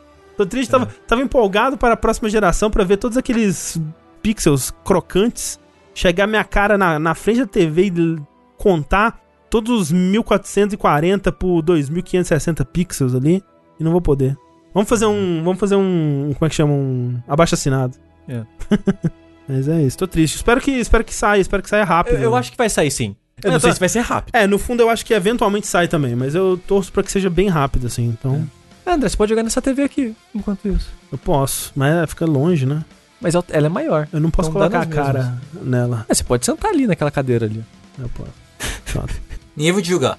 Mas, Sushi, estamos nessa nova geração onde tudo vai ser melhor, mais bonito e acessível. E barato. E barato, né? Todo Porque- mundo. É Game Pass, jogos por 10 reais. Isso. Imagina. O trabalhador vai poder negociar com o patrão. Exatamente. Imagina se o patrão sugerisse que os jogos deveriam custar 70 dólares a partir de agora, na verdade. Isso É. seria realmente um absurdo. Mas é o que vai acontecer. Na verdade, é o que tá já, já, acontecendo. já aconteceu. É porque a- no momento eles estão falando assim: não, são só alguns jogos. Alguns jogos especiais, tipo Sackboy Adventure, né? Ele tá 70? Hum. Não sei. Não, ele tá, ele tá Acho que 50, eu ele acho. é menos, é. Ele, é. ele é um dos que são mais baratos. É, ele, ele e o Homem-Aranha estão 50, se eu não me engano. É, o Homem-Aranha é só 70 na versão. Deluxe, que vem com o é, outro junto. Sim. Mas, né, tipo, não, gente, que isso. São só alguns joguinhos aqui. Não vai ser todos, não. Tá, vai, vai ser legal. Mas na verdade, é, esse é o nosso futuro, né? Daqui a dois anos só vai ter jogo 70 dólares e Eu acho que vai no ser ano que aí. vem. A partir É. do ano que vem, os jogos que vão começar a sair, tipo, só pra PS5, Uhum, uhum. setentinha. Setentinha. Vai, vai ser a desculpa perfeita. E aí, assim, é, essa é a primeira vez que tá tendo esse aumento em bastante tempo, né? Porque a gente teve, né, no começo os jogos eram tipo, ah, 30, 40 dólares. Aí na época do Nintendinho, ah, foi 50. Aí no Super Nintendo, né, assim, a Nintendo falou soberba da Nintendo. E ela começou pra alguns jogos específicos, né, jogos que tinham chips especiais ou tinham mais ROM e tal. Aí ela cobrava 60, 70, às vezes 80 dólares, assim, pra jogos e tal, mas quando chegou o PlayStation com CD, eles falaram: pô, CD é muito mais barato, não precisa ficar colocando ROM a mais e tal, vamos colocar um, uma- um padrão de preço aqui, 50 dólares. E aí foi 50 dólares até o final da geração do PlayStation 2, né? Quando veio o Xbox 360, 60 dólares. E aí desde lá, né, desde 2005 15 anos. é, até agora, 60 dólares era a norma. E, e assim, eu entendo que tava na hora de fazer isso. Depois de 15 anos, com o escopo de produção ficando cada vez mais ridículo. Ah, e, a, e a inflação, né? Porque É, quando você exato. vê, tipo, o, o CD que custava 50 dólares do PlayStation na época, hoje em dia seria equivalente a 100 dólares, né? É, Então, tipo, desvalorizou bastante, né? Essa parada. Sim. Ele continua custando 60, quando na verdade, né, de acordo com a inflação, deveria custar mais. E porque os jogos não subiam o preço, eles começaram a fazer um monte de mu- mutretinha, né? Tipo, ah, a gente agora é contra os jogos usados. Vai vir um códigozinho aqui só pra quem comprou o jogo, com a roupinha especial. E depois a versão deluxe hoje em dia. E Online Pass, Online época do Pass, microtransação. Eles, ao longo desses 15 anos, tentaram criar várias maneiras de aumentar a fonte de renda além dos 60 dólares. É. E muitas delas não soava muito legal, assim, pro consumidor. Eu acho que a mais de boa é a que tá mais forte nos últimos anos, que é a, a versão Deluxe Digital. Que já faz, sei lá, uns 4, 5 anos, é- sabe? A geração do PS4 toda foi muito na base disso. A né? versão Rafael Kina digital. Exatamente, que o Rafa ele só compra essas versões, né? E essa eu achava mais de boa, porque normalmente é tipo, que não, Yakuza 7. Eu fui comprar ele e vi que tinha essa versão deluxe digital, que era, sei lá, 90 dólares, e vinha mais música no karaokê, dois jobs a mais. Porra, porra, olha. Olha, Ô, ô. eu ia falar. Eu não caio nessa. Não, aqui, aqui não. Porra, mas mais música no karaokê de Yakuza? é, cara, porra. Mas você pode comprar separado. Ok. É tipo 10 dólares. A parada é que eles vendem tudo separado, mas se você comprar tudo separado é preço de outro jogo, sabe? Aí no pacote por 20 dólares vem é item para você subir de level de graça, Sei. roupinha, job. E muitos desses itens meio que quebra o jogo um pouco, tipo, vários itens de subir É, é job. foda, tipo, é isso, é. job novo, eu sempre fico tipo, e se, se esse job novo não for tão balanceado? Uhum. Tipo, parece muito legal, que é tipo um roqueiro que parece os personagens do anime, o mangá DMC, sabe? E eu fico, porra, maneiro, mas eu não, não sabe. Aí eu acabei comprando um jogo normal. Então, tipo, esse tipo de método de tentar capitalizar mais, eu acho bem mais de boa. E subir o preço do jogo pra 70 dólares, no mundo ideal, eu acharia super de boa, porque em teoria era pra eliminar isso. Exato, exato. Porque, tipo, ok, a gente já tá cobrando mais, acabou. Mas não vai, eles vão continuar. Tanto que Demon Souls É, exato. tem a versão deluxe por 100 dólares. Uhum. É, o, o problema é justamente esse, né? A gente falou do. do da... a gente- e a gente já falou isso antes, né? Do. Da inflação, a gente já falou do, do. do custo dos jogos e tal. Mas não cola porque justamente é isso, né? As empresas atualmente elas estão lucrando muito mais no geral com os jogos. Tem muito mais gente comprando jogos do que tinha naquela época. É, tem muito mais gente comprando coisas recorrentes, né? De assinaturas e de, e, e de Season Pass e de microtransação e tudo mais. E aí, assim, eu acho, sei lá, se você quiser cobrar, cobrar 70 dólares, cobrar mais por um jogo single player que é só aquela experiência, foi começo ao fim, não tem DLC, não tem microtransação, não tem nada. Ou então um multiplayer mesmo, né, que não tem Season Pass e o- todos os upgrades vão vir de graça pra sempre e tal. Acho justo, acho justo. O problema é ter isso e isso tudo mais que você falou. E, e é, o É. que vai ser, né? Então aí, Sim. aí realmente é, é zoado. E, tipo, já é. Eu acho compreensível, mas ainda acho zoado. Por causa que, tipo, não só no Brasil, tá tendo uma crise financeira no, no mundo inteiro esse ano. Uhum, uhum. Principalmente pra gente. Então, esses 10 dólares viram mil reais aqui, sabe? É foda. Então, já- algo que já tá caro, ficar ainda mais caro pra gente é, é muito foda. Tipo, pensar que, tipo, em 2009, quando eu comprei o PlayStation 3, jogos eram cento e pouco. É, eu lembro. Eu lembro de pagar 120 em lançamento de É. PS3. É. E na época eu já achava caro. É, Agora é 350 reais. loucura. Quase o triplo do preço. É muito louco. E vai aumentar. E a nossa renda, no, sentido de, de nação, não subiu 10 vezes o preço, sabe? Então. É Game Pass, mas- o futuro Game Pass. É, mas, a- mas a história é que a Sony queria aumentar mais do que 70. É, então, mais é. do que 10 dólares, no Uma- caso. o, o pessoal da Bloomberg é, entrevistou várias empresas pra pra pegar a perspectiva deles nisso, né? E algumas pessoas falaram anonimamente. E uma das, das dos destaques dessa matéria é que a Sony considerou, né? Cobra mais que 70 e é, fixaram ali no, no 70. E a maioria das empresas estão ainda no discurso de não, a gente vai ver de jogo em jogo, não necessariamente todos os jogos vão ser 70, mas vai ser 70. Vai ser 70, gente. Fica aí. É, ou assim, obrigado quem convenceu a Sony a não ser mais de 70. Porque já pensou? Não é A verdade? Sony manda um 80 ali? É. Caralho. Ah, esse jogo do final da geração foi 80, X, se eles forem aumentando. A cada ano aumenta um, Ah. um dólar. A gente aposenta. A gente vai fazer review aqui de gameplay do YouTube. Não, a gente faz review de, de Game Pass, ó. Saiu É. no Game Pass. É o que, verdade, o, o que verdade. saiu no Game Pass essa semana? É verdade. É bom lembrar que no, eu tava até consultando aqui. No Japão, os jogos novos já são 9 mil ienes, né? Cerca Aham. de 9 mil ienes, o que já é mais de 80 dólares Sim. pra eles lá, né? O que eu acho bem absurdo. É, é bem zoado. A gente vai falar mais sobre o mercado japonês aqui, mas tem Gu. No Brasil, nós tivemos aí a solução de todos os problemas em relação a preço de consoles. Pô, resolveu, né? Resolveu. Tá, gente, vamos todo mundo parar aqui, tirar a roupa e ir pra rua, comprar videogame. Resolveu o problema. Por quê? Assim como, é, né, recentemente a gente viu a Microsoft abaixando os preços do Xbox, tanto do Series S quanto do Series X, por conta, né, da redução do IPI que aconteceu recentemente aí, a Sony deixou a soberba de lado um pouquinho. É, a gente tava até né, se questionando isso quando a gente falou dessa notícia, né? Será que a Sony vai fazer o mesmo e tal? E tá aí. É, eu jurava que não E ia, tá aí. viu? Eu achava que eles iam, que eles iam relutar, porém não relutaram. E o que aconteceu é que eles anunciaram que os dois modelos do PlayStation 5 vão sofrer, né, já sofreram no caso, reduções nos seus preços. Então, o, a versão com o de- leitor de Blu-ray foi de 4.999 para 4.699 e a edição digital, que é aquela que não tem leitor de disco, ela foi de 4499 para 4199, já para o lançamento do console em 19 de novembro, que é a data em que vai, né? Lá fora o, o console já saiu. Então é desconto de, de 300 nos dois, é isso? Isso. No, em ambos. Uhum. Em ambos é um desconto de 300 reais. Que é uma estratégia um pouco diferente da é. Microsoft, né? Que ela deu Sim. desconto acho de 500 no X e de 200 no S. Né? Ela fez mais proporcional, né? É, a Sony meio que, ah, 300 nos dois. Ah. Pois é, pois é. é e né? Videogame mais barato, né? Uh! Yay! É, loucura, Diminuiu, acho que 20 viva. reais do controle e da câmera também. Algo assim. É né, o que é o importante de, de, de comentar é que as pessoas que fizeram pré-order pelo valor antigo vão ser né, beneficiadas de alguma forma com essa redução de, de preço, né? E aí depende de varejista para de, de varejista para varejista. É, então, é. A Amazon, que foi onde pessoas que não serão mencionadas aqui nesse podcast compraram seus, seus videogames, né, vão fazer direto no cartão de crédito, vão, vão né, dar um ressarcir o valor direto na, na futura. Dependendo se, se a pessoa é, acho que dependendo de como você pagou, é, então ele, é isso. o tratamento vai ser uma forma diferente, né? Porque se você comprou a, a vista, ela só vai te cobrar. No caso de pré-venda, ela só vai te cobrar quando for lan lançar, né? Então ela cobra o preço mais barato de cara. É, ela, só, ela ainda não é. te cobrou, né? Só que se você isso, comprou a prazo, ela já te cobrou, então. É, é ela vai ressarcir, acho que até duas semanas depois do lançamento. Um negócio assim. Exato. E se você comprou no boleto,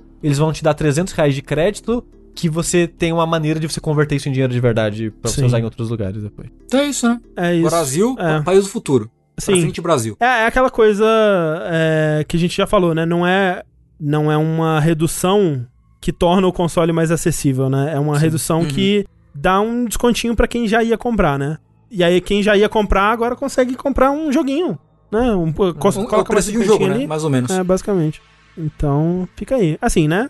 300 reais? Desconto top. Se quiser ouvir o que a gente já falou sobre isso múltiplas vezes, escute os outros podcasts onde a gente já falou sobre isso múltiplas vezes. Sim. Mas, é, no geral, é pau no cu do, do Bolsonaro. Parece mesmo. Em linhas gerais, isso. Em linhas gerais. É. Em linhas gerais, quem tá se dando muito bem em 2020, ao contrário da esmagadora maioria do, dos seres humanos desse planeta, é a Nintendo. A Nintendo a gente chegou a questionar em outros versos de notícias, né? Quando a gente estava comentando sobre essa estratégia da Nintendo de, de criar escassez nos jogos e todos os jogos vão desaparecer dia 31 de março e tal.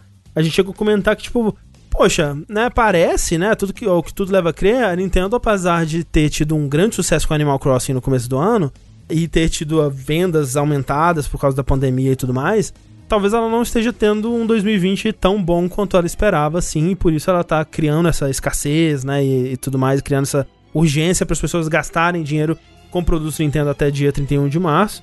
E porra nenhuma, né? A Nintendo tá tendo um puta ano de 2020 aí.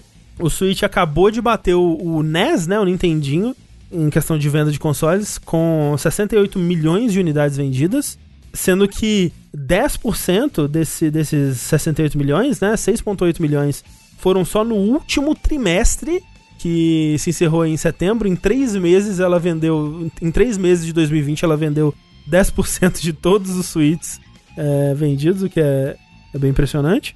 E os jogos também estão vendendo litros, né? Em destaque aí para o senhor Animal Crossing, que agora é o segundo jogo mais vendido do Nintendo Switch, gente. Ele tá só atrás de Mario Kart 8, cara. Mario Kart 8 Loucura, Deluxe, né? que é sempre vende que nem água, né? Os jogos da série Mario Kart. Mario Kart 8 tá com 28,99 milhões de cópias vendidas. Animal Crossing New Horizons tá com 26,4 ah. milhões de cópias vendidas. Os consoles da Nintendo são máquinas de jogos da Nintendo, né? Exato. É impressionante isso. Acho que não tem nenhum exclusivo que chega perto dos da Nintendo. É muito louco. É, só como curiosidade, em terceiro lugar, Super Smash Bros. com 21.10. Em quarto lugar, Zelda Breath of the Wild com 19.74. Chutaria que Zelda estaria mais alto, hein? Fiquei surpreso aqui. Daí, em quinto, Pokémon Sword and Shield. Em sexto, Super Mario Odyssey. Em sétimo, Pokémon Let's Go Pikachu Eve. Em oitavo, Super Mario Party. Cara, é qualquer coisa que tem o Mario, né? Só tacar ali que vende. Em nono, Splatoon 2. E em décimo, New Super Mario Bros. Deluxe. Loucura com 8,32 milhões de, de cópias vendidas. Mas olha só, uma outra coisa que eu queria mencionar sobre isso, que acabou não entrando na pauta, mas que eu acho que é interessante, sobre é, vendas de consoles no Japão, né? Teve uma matéria também da Bloomberg falando sobre a, a disputa entre a Microsoft e o PlayStation, né? No Japão. E, e, tem uns números interessantes, né? Que atualmente dos consoles da geração passada, né? Agora, a porcentagem de venda desses consoles no Japão é a seguinte: primeiro lugar, Switch, com 89% dos consoles vendidos no Japão. PlayStation 4 com 10, alguma coisa por cento. E Xbox One com 0,1%, cara. O Xbox, ele não tem mercado no Japão, velho. Os caras não conseguem, né? É, Impressionante. É só o cara do canal do Monster Hunter lá que compra. É só ele, é. É só ele. É só ele. E aí, o que tá acontecendo? Tipo, o PlayStation 4, ele bateu é, 110, 115, alguma coisa assim, unidades vendidas no mundo inteiro, né? Milhões. É, cento... exato. 110 pessoas têm o PlayStation 4. é, 110 milhões de unidades vendidas. E só 10 milhões dessas 110 são no Japão. O Japão não curtiu o PS4, né? Ele não, não se apegou ao PS4. O, o PS4 vendeu menos que o PS3 no Japão, né? Isso vem de uma tendência a não se interessarem por consoles tradicionais, consoles de mesa, né? É, uhum. o, o, o, japonês ele tem comprado cada vez menos TV, né? Por exemplo. E os consoles, eles estão ficando cada vez mais trambolhudos, né? E tal. Então, é, eles não, não se apegaram ao PS4. É, e o portátil sempre teve um apelo muito grande, muito, né, também é. no mercado japonês, é, assim. Então quando você vem com o Switch, né, que ele é o, os dois mundos e ele é mais focado no portátil para pro público japonês, é, é, meio que difícil de competir. E a Sony, por conta disso, ela tá meio que desiludida com o Japão, né? Ela já. Ela tirou o X de bolinha. É, a, acho que o, o, o, principal sintoma disso é, é isso, né? Que eles mudaram, né? Como o X e, e bolinha funciona no, no, no console é. japonês, não deram nem essa opção, né? Sim. É um absurdo. Acho, eu acho. É, é a punição. Não eu, vendeu? Eu acho realmente ridículo isso, cara. Acho, tipo, um desrespeito com o jogador japonês, sabe? É. Acho putaria. É, é uma saca. É uma. É, é, um. Me soa como um tipo de, de colonização, sabe? De um imperialismo pelo, pelo X e bolinha é. ali. Me parece muito errado mesmo.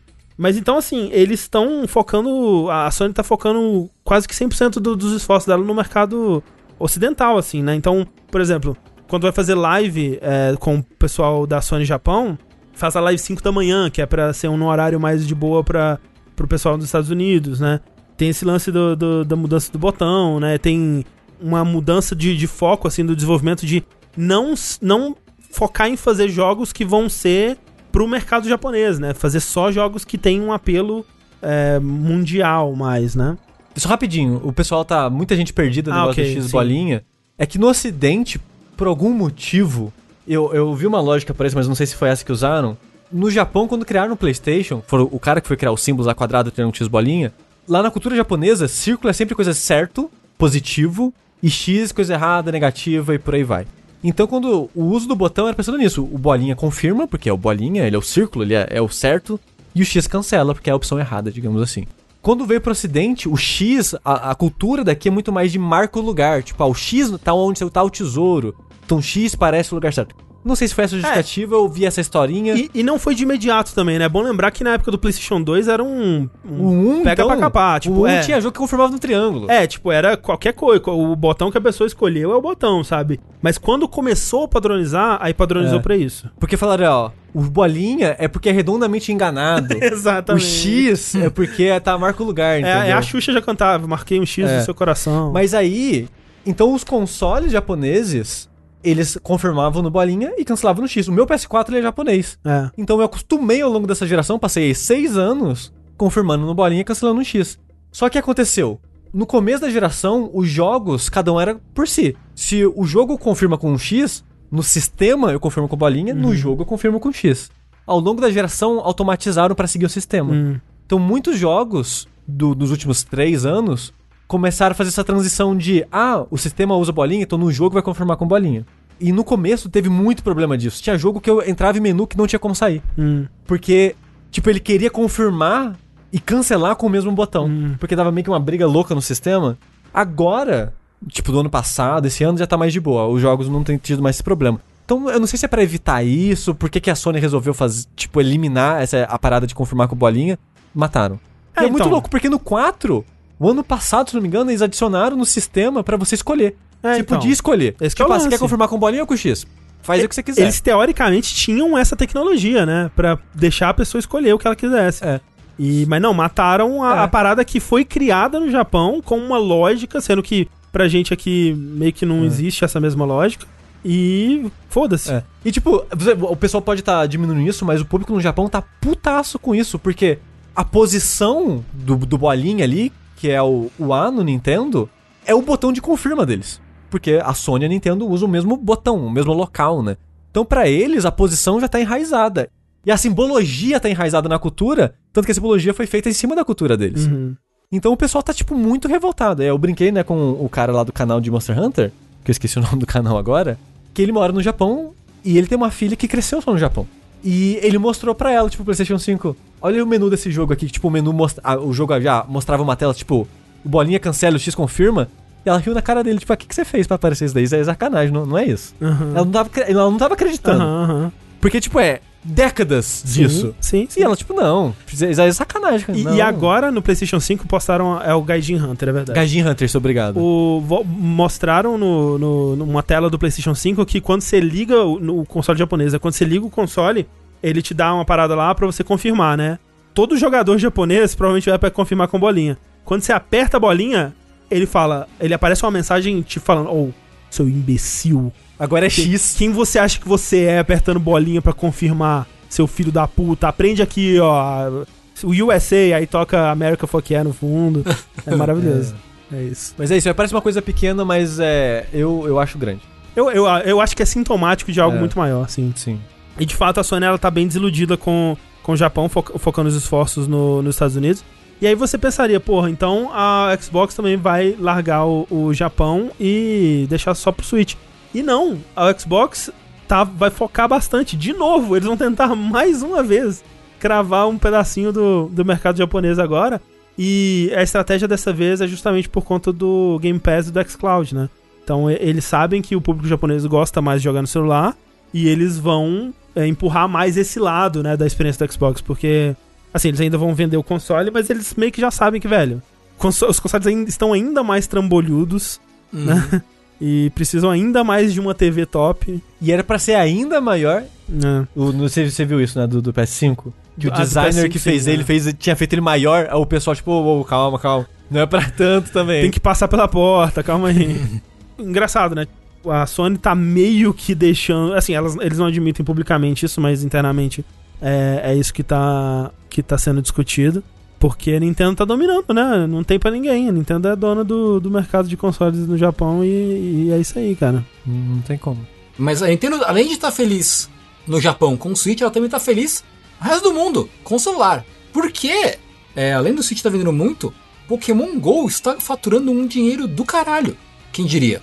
Tem uma firma de análise de dados chamada Sensor Tower que revelou que Pokémon GO arrecadou um bilhão, e repetindo, um bilhão de dólares só até agora em 2020. É, vale dizer que o, o Pokémon GO ele não é um jogo desenvolvido pela Nintendo. Sim. Mas, sim. né, como a Nintendo ela é parte ali do conglomerado Pokémon, ela acaba recebendo, né? Quem cuida né, é a Pokémon Company, que é meio. É meio Nintendo, meio Game Freaks, meio, sei lá, que, eram três empresas, eu acho que a. É, eram, eram. É, enfim. Então que a Nintendo, obviamente, leva, leva um pedacinho desse dinheiro para ela. Uh, em 2020, então, com 1 bilhão de dólares arrecadados em 10 meses, né, nos 10 meses fechados de 2020, mostra que o jogo esse foi o, o maior faturamento do jogo desde que ele foi lançado em 2016. E é curioso, né? Porque você pensaria, ah, não, Pokémon Go é um jogo de você jogar andando na rua, né? Essa uhum, coisa toda. Uhum. É, mas não. E a gente viu que, a gente já falou sobre isso, que o consumo de videogames está crescendo de modo geral, né? E a Niantic tá fazendo nesse meio tempo, em 2020, ela, ela meio que se adaptou e fazendo vários. oferecendo vários conteúdos que, que incentivam o jogador a, a gastar mais dinheiro, né? Uhum. É, então. tá aí, o resultado está aí.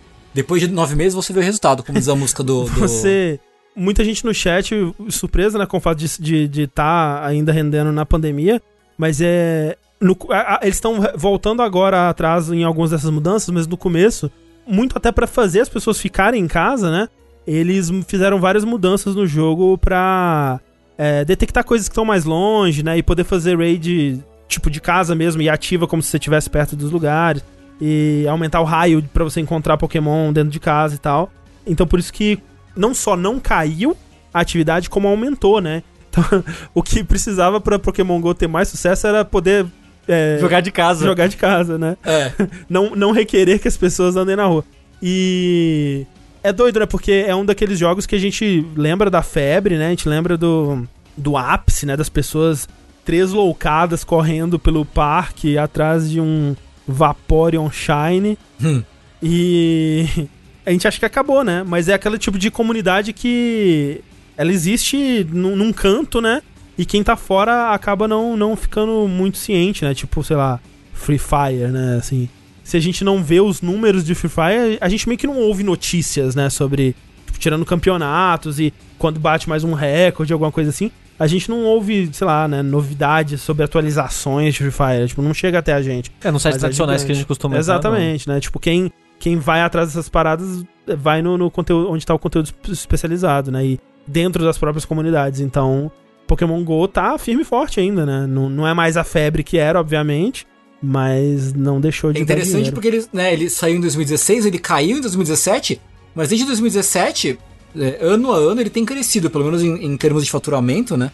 Apesar, de novo, da gente não estar tá acompanhando de perto novidades, não entrar na nossa bolha, ele tá, ele não parou de crescer desde 2017. Então, né, tá aí. É isso aí. Pokémon. Mas aí, reencenando um trágico momento da guerra dos videogames do passado, se por um lado a Nintendo tá feliz, por outro lado quem não tá feliz é a SEGA, infelizmente. É verdade, né? A gente falou é, no, no, é, Talvez no vértice passado, talvez no anterior. Foi, acho que no anterior. No anterior, notícias, né? Que. Então, no, no, anterior de notícias. Isso. Que a SEGA tava fechando, né? Um dos, um dos seus arcades icônicos de Akihabara, né? Que é aquele bairro do Japão. Tem coisa, todas as coisas nerds e tudo mais. E tem, tem arcades da SEGA muito famosos, né? Os, ar os arcades da SEGA são famosos de modo geral, mas os de Akihabara são bem famosos também, né? acima disso.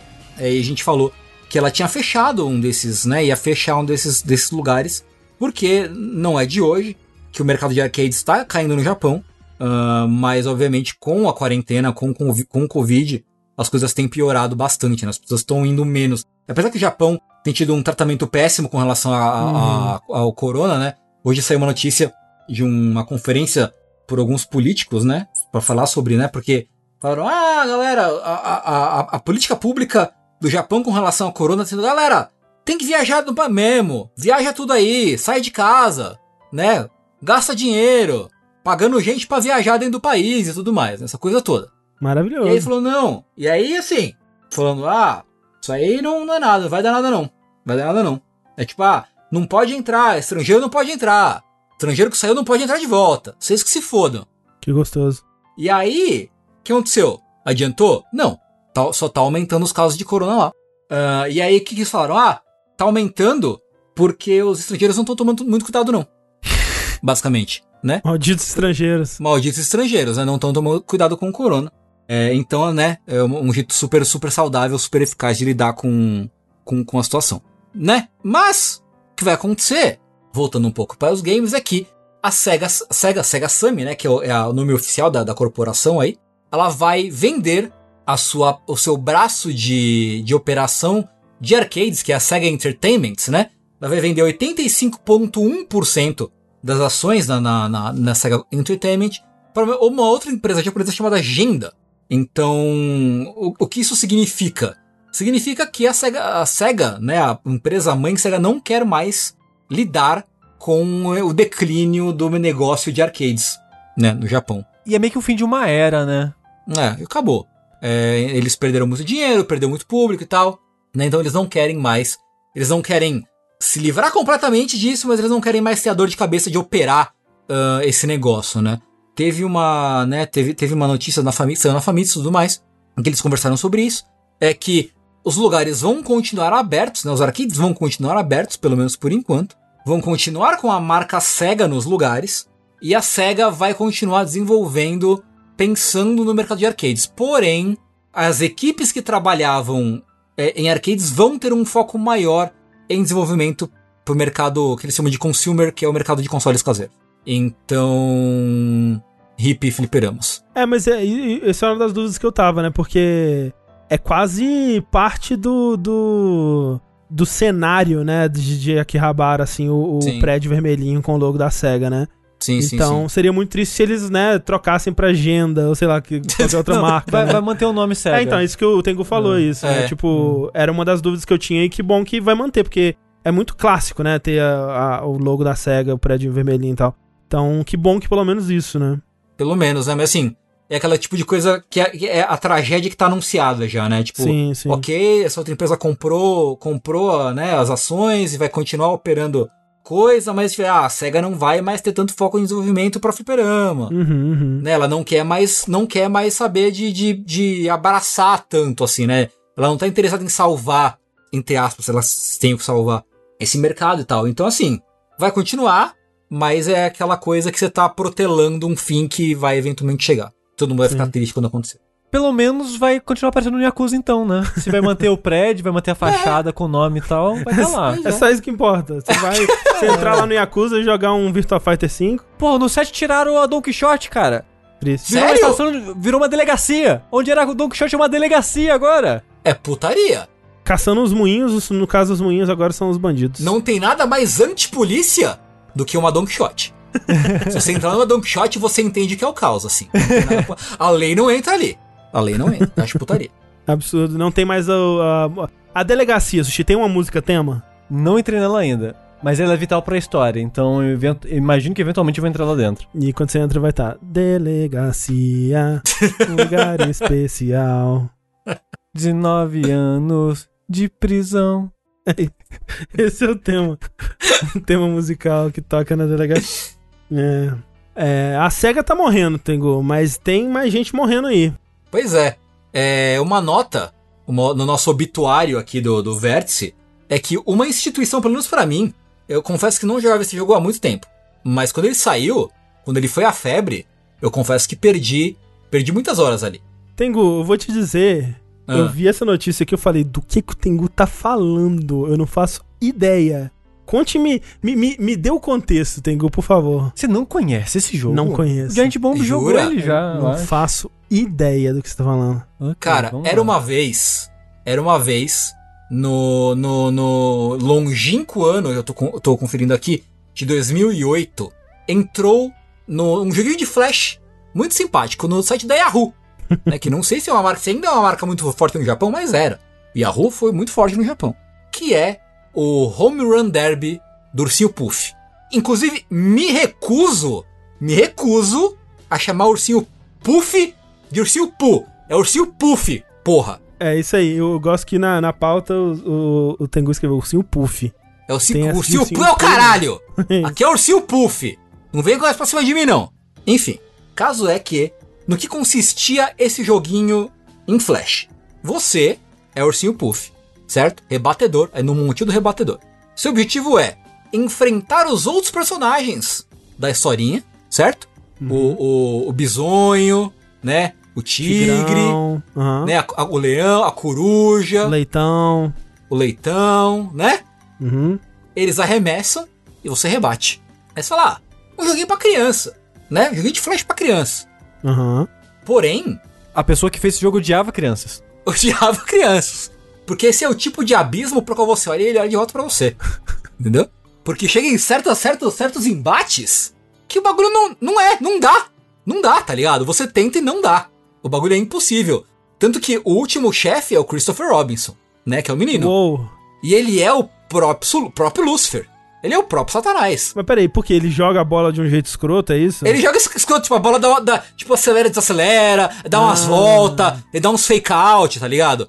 Não, cara, é impossível passar do Christopher Robinson. Pra vencer ele, você tem que dar, tipo, 30 home runs de 40 bolas. é, é escroto, escroto, escroto, escroto, assim, escroto. Então você tá me dizendo que, assim como a, é a tradição dos JRPGs, no final você tem que matar o seu deus, é isso? Sim, Christopher Robinson era, era, era deus que você tinha que matar no, no fim do Entendi. RPG japonês. E esse jogo que tá aí, tava aí há quase o quê? Mais de 10 anos, será fechado em 16 de dezembro de 2020. Alguém tem que salvar isso em algum lugar, não ah, tem como preservar isso em algum lugar. Com certeza tem. Tipo, isso é porque o jogo é em Flash, né? Sim, Flash. E o Flash vai acabar, acho que por aí, acho que dia 20 de, de dezembro. é, no, é dezembro que você falou? É uma data dezembro. No final desse ano o Flash acaba para sempre. Que atualmente ele tá meio que assim. Ah, sei lá, né? Melhor não usar aí, meio seguro. É, tipo, o navegador fala: não, não usa essa porra não, já era Flash. Mas aí vai acabar, né? Tipo vai assim, em, em, em, suporte e tal, e navegador, essa porra toda vai acabar. E tem já alguns anos, desde que isso foi anunciado, foi anunciado alguns anos atrás, muitas iniciativas aí de preservar tudo, né? Então, tipo, sites como Newgrounds e tal, eles têm tanto um player próprio deles, que consegue rodar arquivos SWF, né, que é o arquivo do Flash, para você baixar e rodar no seu computador, quanto conversores, assim, pra, e isso funciona para animação, né, não para jogos, mas para animação ele tem um conversor bonitinho, assim, que transforma em vídeo, né, para arquivar em YouTube e tal. Mas para jogos, realmente, tem, tem sites que estão arquivando essa porra toda, né? Tudo que é jogo de Flash e tal. Porque vai sumir, vai sumir do, do, dos, dos métodos tradicionais, assim, né? E todos esses jogos, tipo, jogos do Cartoon Network, tinha pra caralho, né, na época. Nossa, uhum. muito. Tinha jogos Sim. do. Quando a Adult Swim começou a virar uhum. publisher de jogos, eu nem sei se hoje em dia eles continuam publicando mais. Sim. Uhum. Mas eu, eu lembro que assim que eles começaram, tinham jogos muito legais. E muitos dos jogos que eles publicaram eram meio que versões completas, entre aspas, de jogos que tinha em Flash no site da Adult Swim. Sim, sim. Não, tem. tem né, assim, tem muito jogo bobo, né? Tipo, sei lá, Adver Game e uns jogos meio é, aleatório, clone de outras coisas assim. Mas, velho, tem muito jogo importante, assim, pra, pra história dos videogames em Flash, sabe? A gente. Como o Winnie the Pooh Run Derby, por é, exemplo. Esse eu não conhecia, mas claramente. tipo Meat Boy, que é um jogo famoso. Meat Boy. É. O, os Crimson Room, né? Os jogos Escape Room lá, eles é. são é, muito importantes. Tem. Os jogos do Edmund Macmillan, no geral, né? Tem é, Canabout, que começou com a febre de Endless Runner, é, jogo uhum. de Flash. Sim. Tem muita coisa, gente. Muita, muita coisa para ser preservada. É, então, assim, espero que preserve, né? Se a Blue Point pegar pra fazer um remaster, vai ser tudo ultra realista. Né? Então espero que eles não, não façam um remaster é. desse jogo. Por que, é, que não mas, tem assim, esse jogo? Por que, que não é. tem esse jogo no Kingdom Hearts, Tengu? É uma ótima pergunta, na verdade. É. Pelo menos deve ter alguma coisa, enfim. É, mas, como né, o jogo vai morrer. Então, até antes que isso aconteça, convido convido o ouvinte, convido o espectador da Twitch, convido o André Campos a, de repente, ir num saideira, num próximo Olha saideira. Aí, fica aí, um, um, um saideira despedida do Flash na semana que for acabar. Na Porra, bom, hein? É... Bom, hein? É, jogar, tentar acabar o Winnie the Pooh, Winnie the Pooh Home Run Derby. Winnie the Pooh, tenho, vamos The Pooh, The Pooh, Winnie the Pooh Home Run Derby. Podemos fazer isso aí. Eu queria dizer também que mais um, uma crônica dos meus esforços de fazer jogos velhos rodarem no, no Windows 10. Um que eu falhei e eu desisti, porque eu não quero ter esse inferno para mim. É, são os dois primeiros jogos do CSI. Né, porque tem uma, toda uma série, e depois ela foi ser feita pelo pessoal da Telltale e tal. Mas antes, acho que te, o, o, o 3. Aí tem, tem uns outros jogos lá que foram feitos por outros desenvolvedores. E os dois primeiros são o quê? Em Flash. Não dá pra rodar. Impossível rodar aquela porra no. Porque ele, ele, não é só um arquivo Flash, né? Ele é um Flash embedado num sistema que eles fizeram para parecer um jogo de verdade. De verdade, entre muitas aspas. esconder que era Flash. E aquilo precisa de um Quick Time, de uma versão específica, e uma Macromedia Shockwave, e o caralho a 4. E essa porra não roda nem fudendo, velho. Eu tentei tudo, assim, tudo, eu desisti. É impossível. Eu queria dizer aqui que eu, eu falei que a do Tsui não publica mais jogos, mas tipo, Headlander é dela, Glittermeter Grove é dela, Rainward, aquele Kingsway, Battle Chef Brigade, Death's Game. Ele tá, postando, tá, tá lançando é verdade, jogo bastante ainda. Tá, é. tá, tá aí. Assim, todos esses são meio antigos já, né? Acho de, que. Acho três anos pra cá. Acho que até, até ano passado, eu acho. Death's Game não é do ano passado? Eu não sei. Mas tem jogo. Tem jogo. Tem jogo, tem jogo. Isso é uma coisa que ninguém pode negar. Tem jogo. Na é verdade? É verdade. Pode botar aí. Tem jogo, jogabilidade. Tem jogo. E com, esse, com essa reflexão e essa, essa dolorosa despedida do ursinho seminu, nós encerramos mais um episódio de Flash.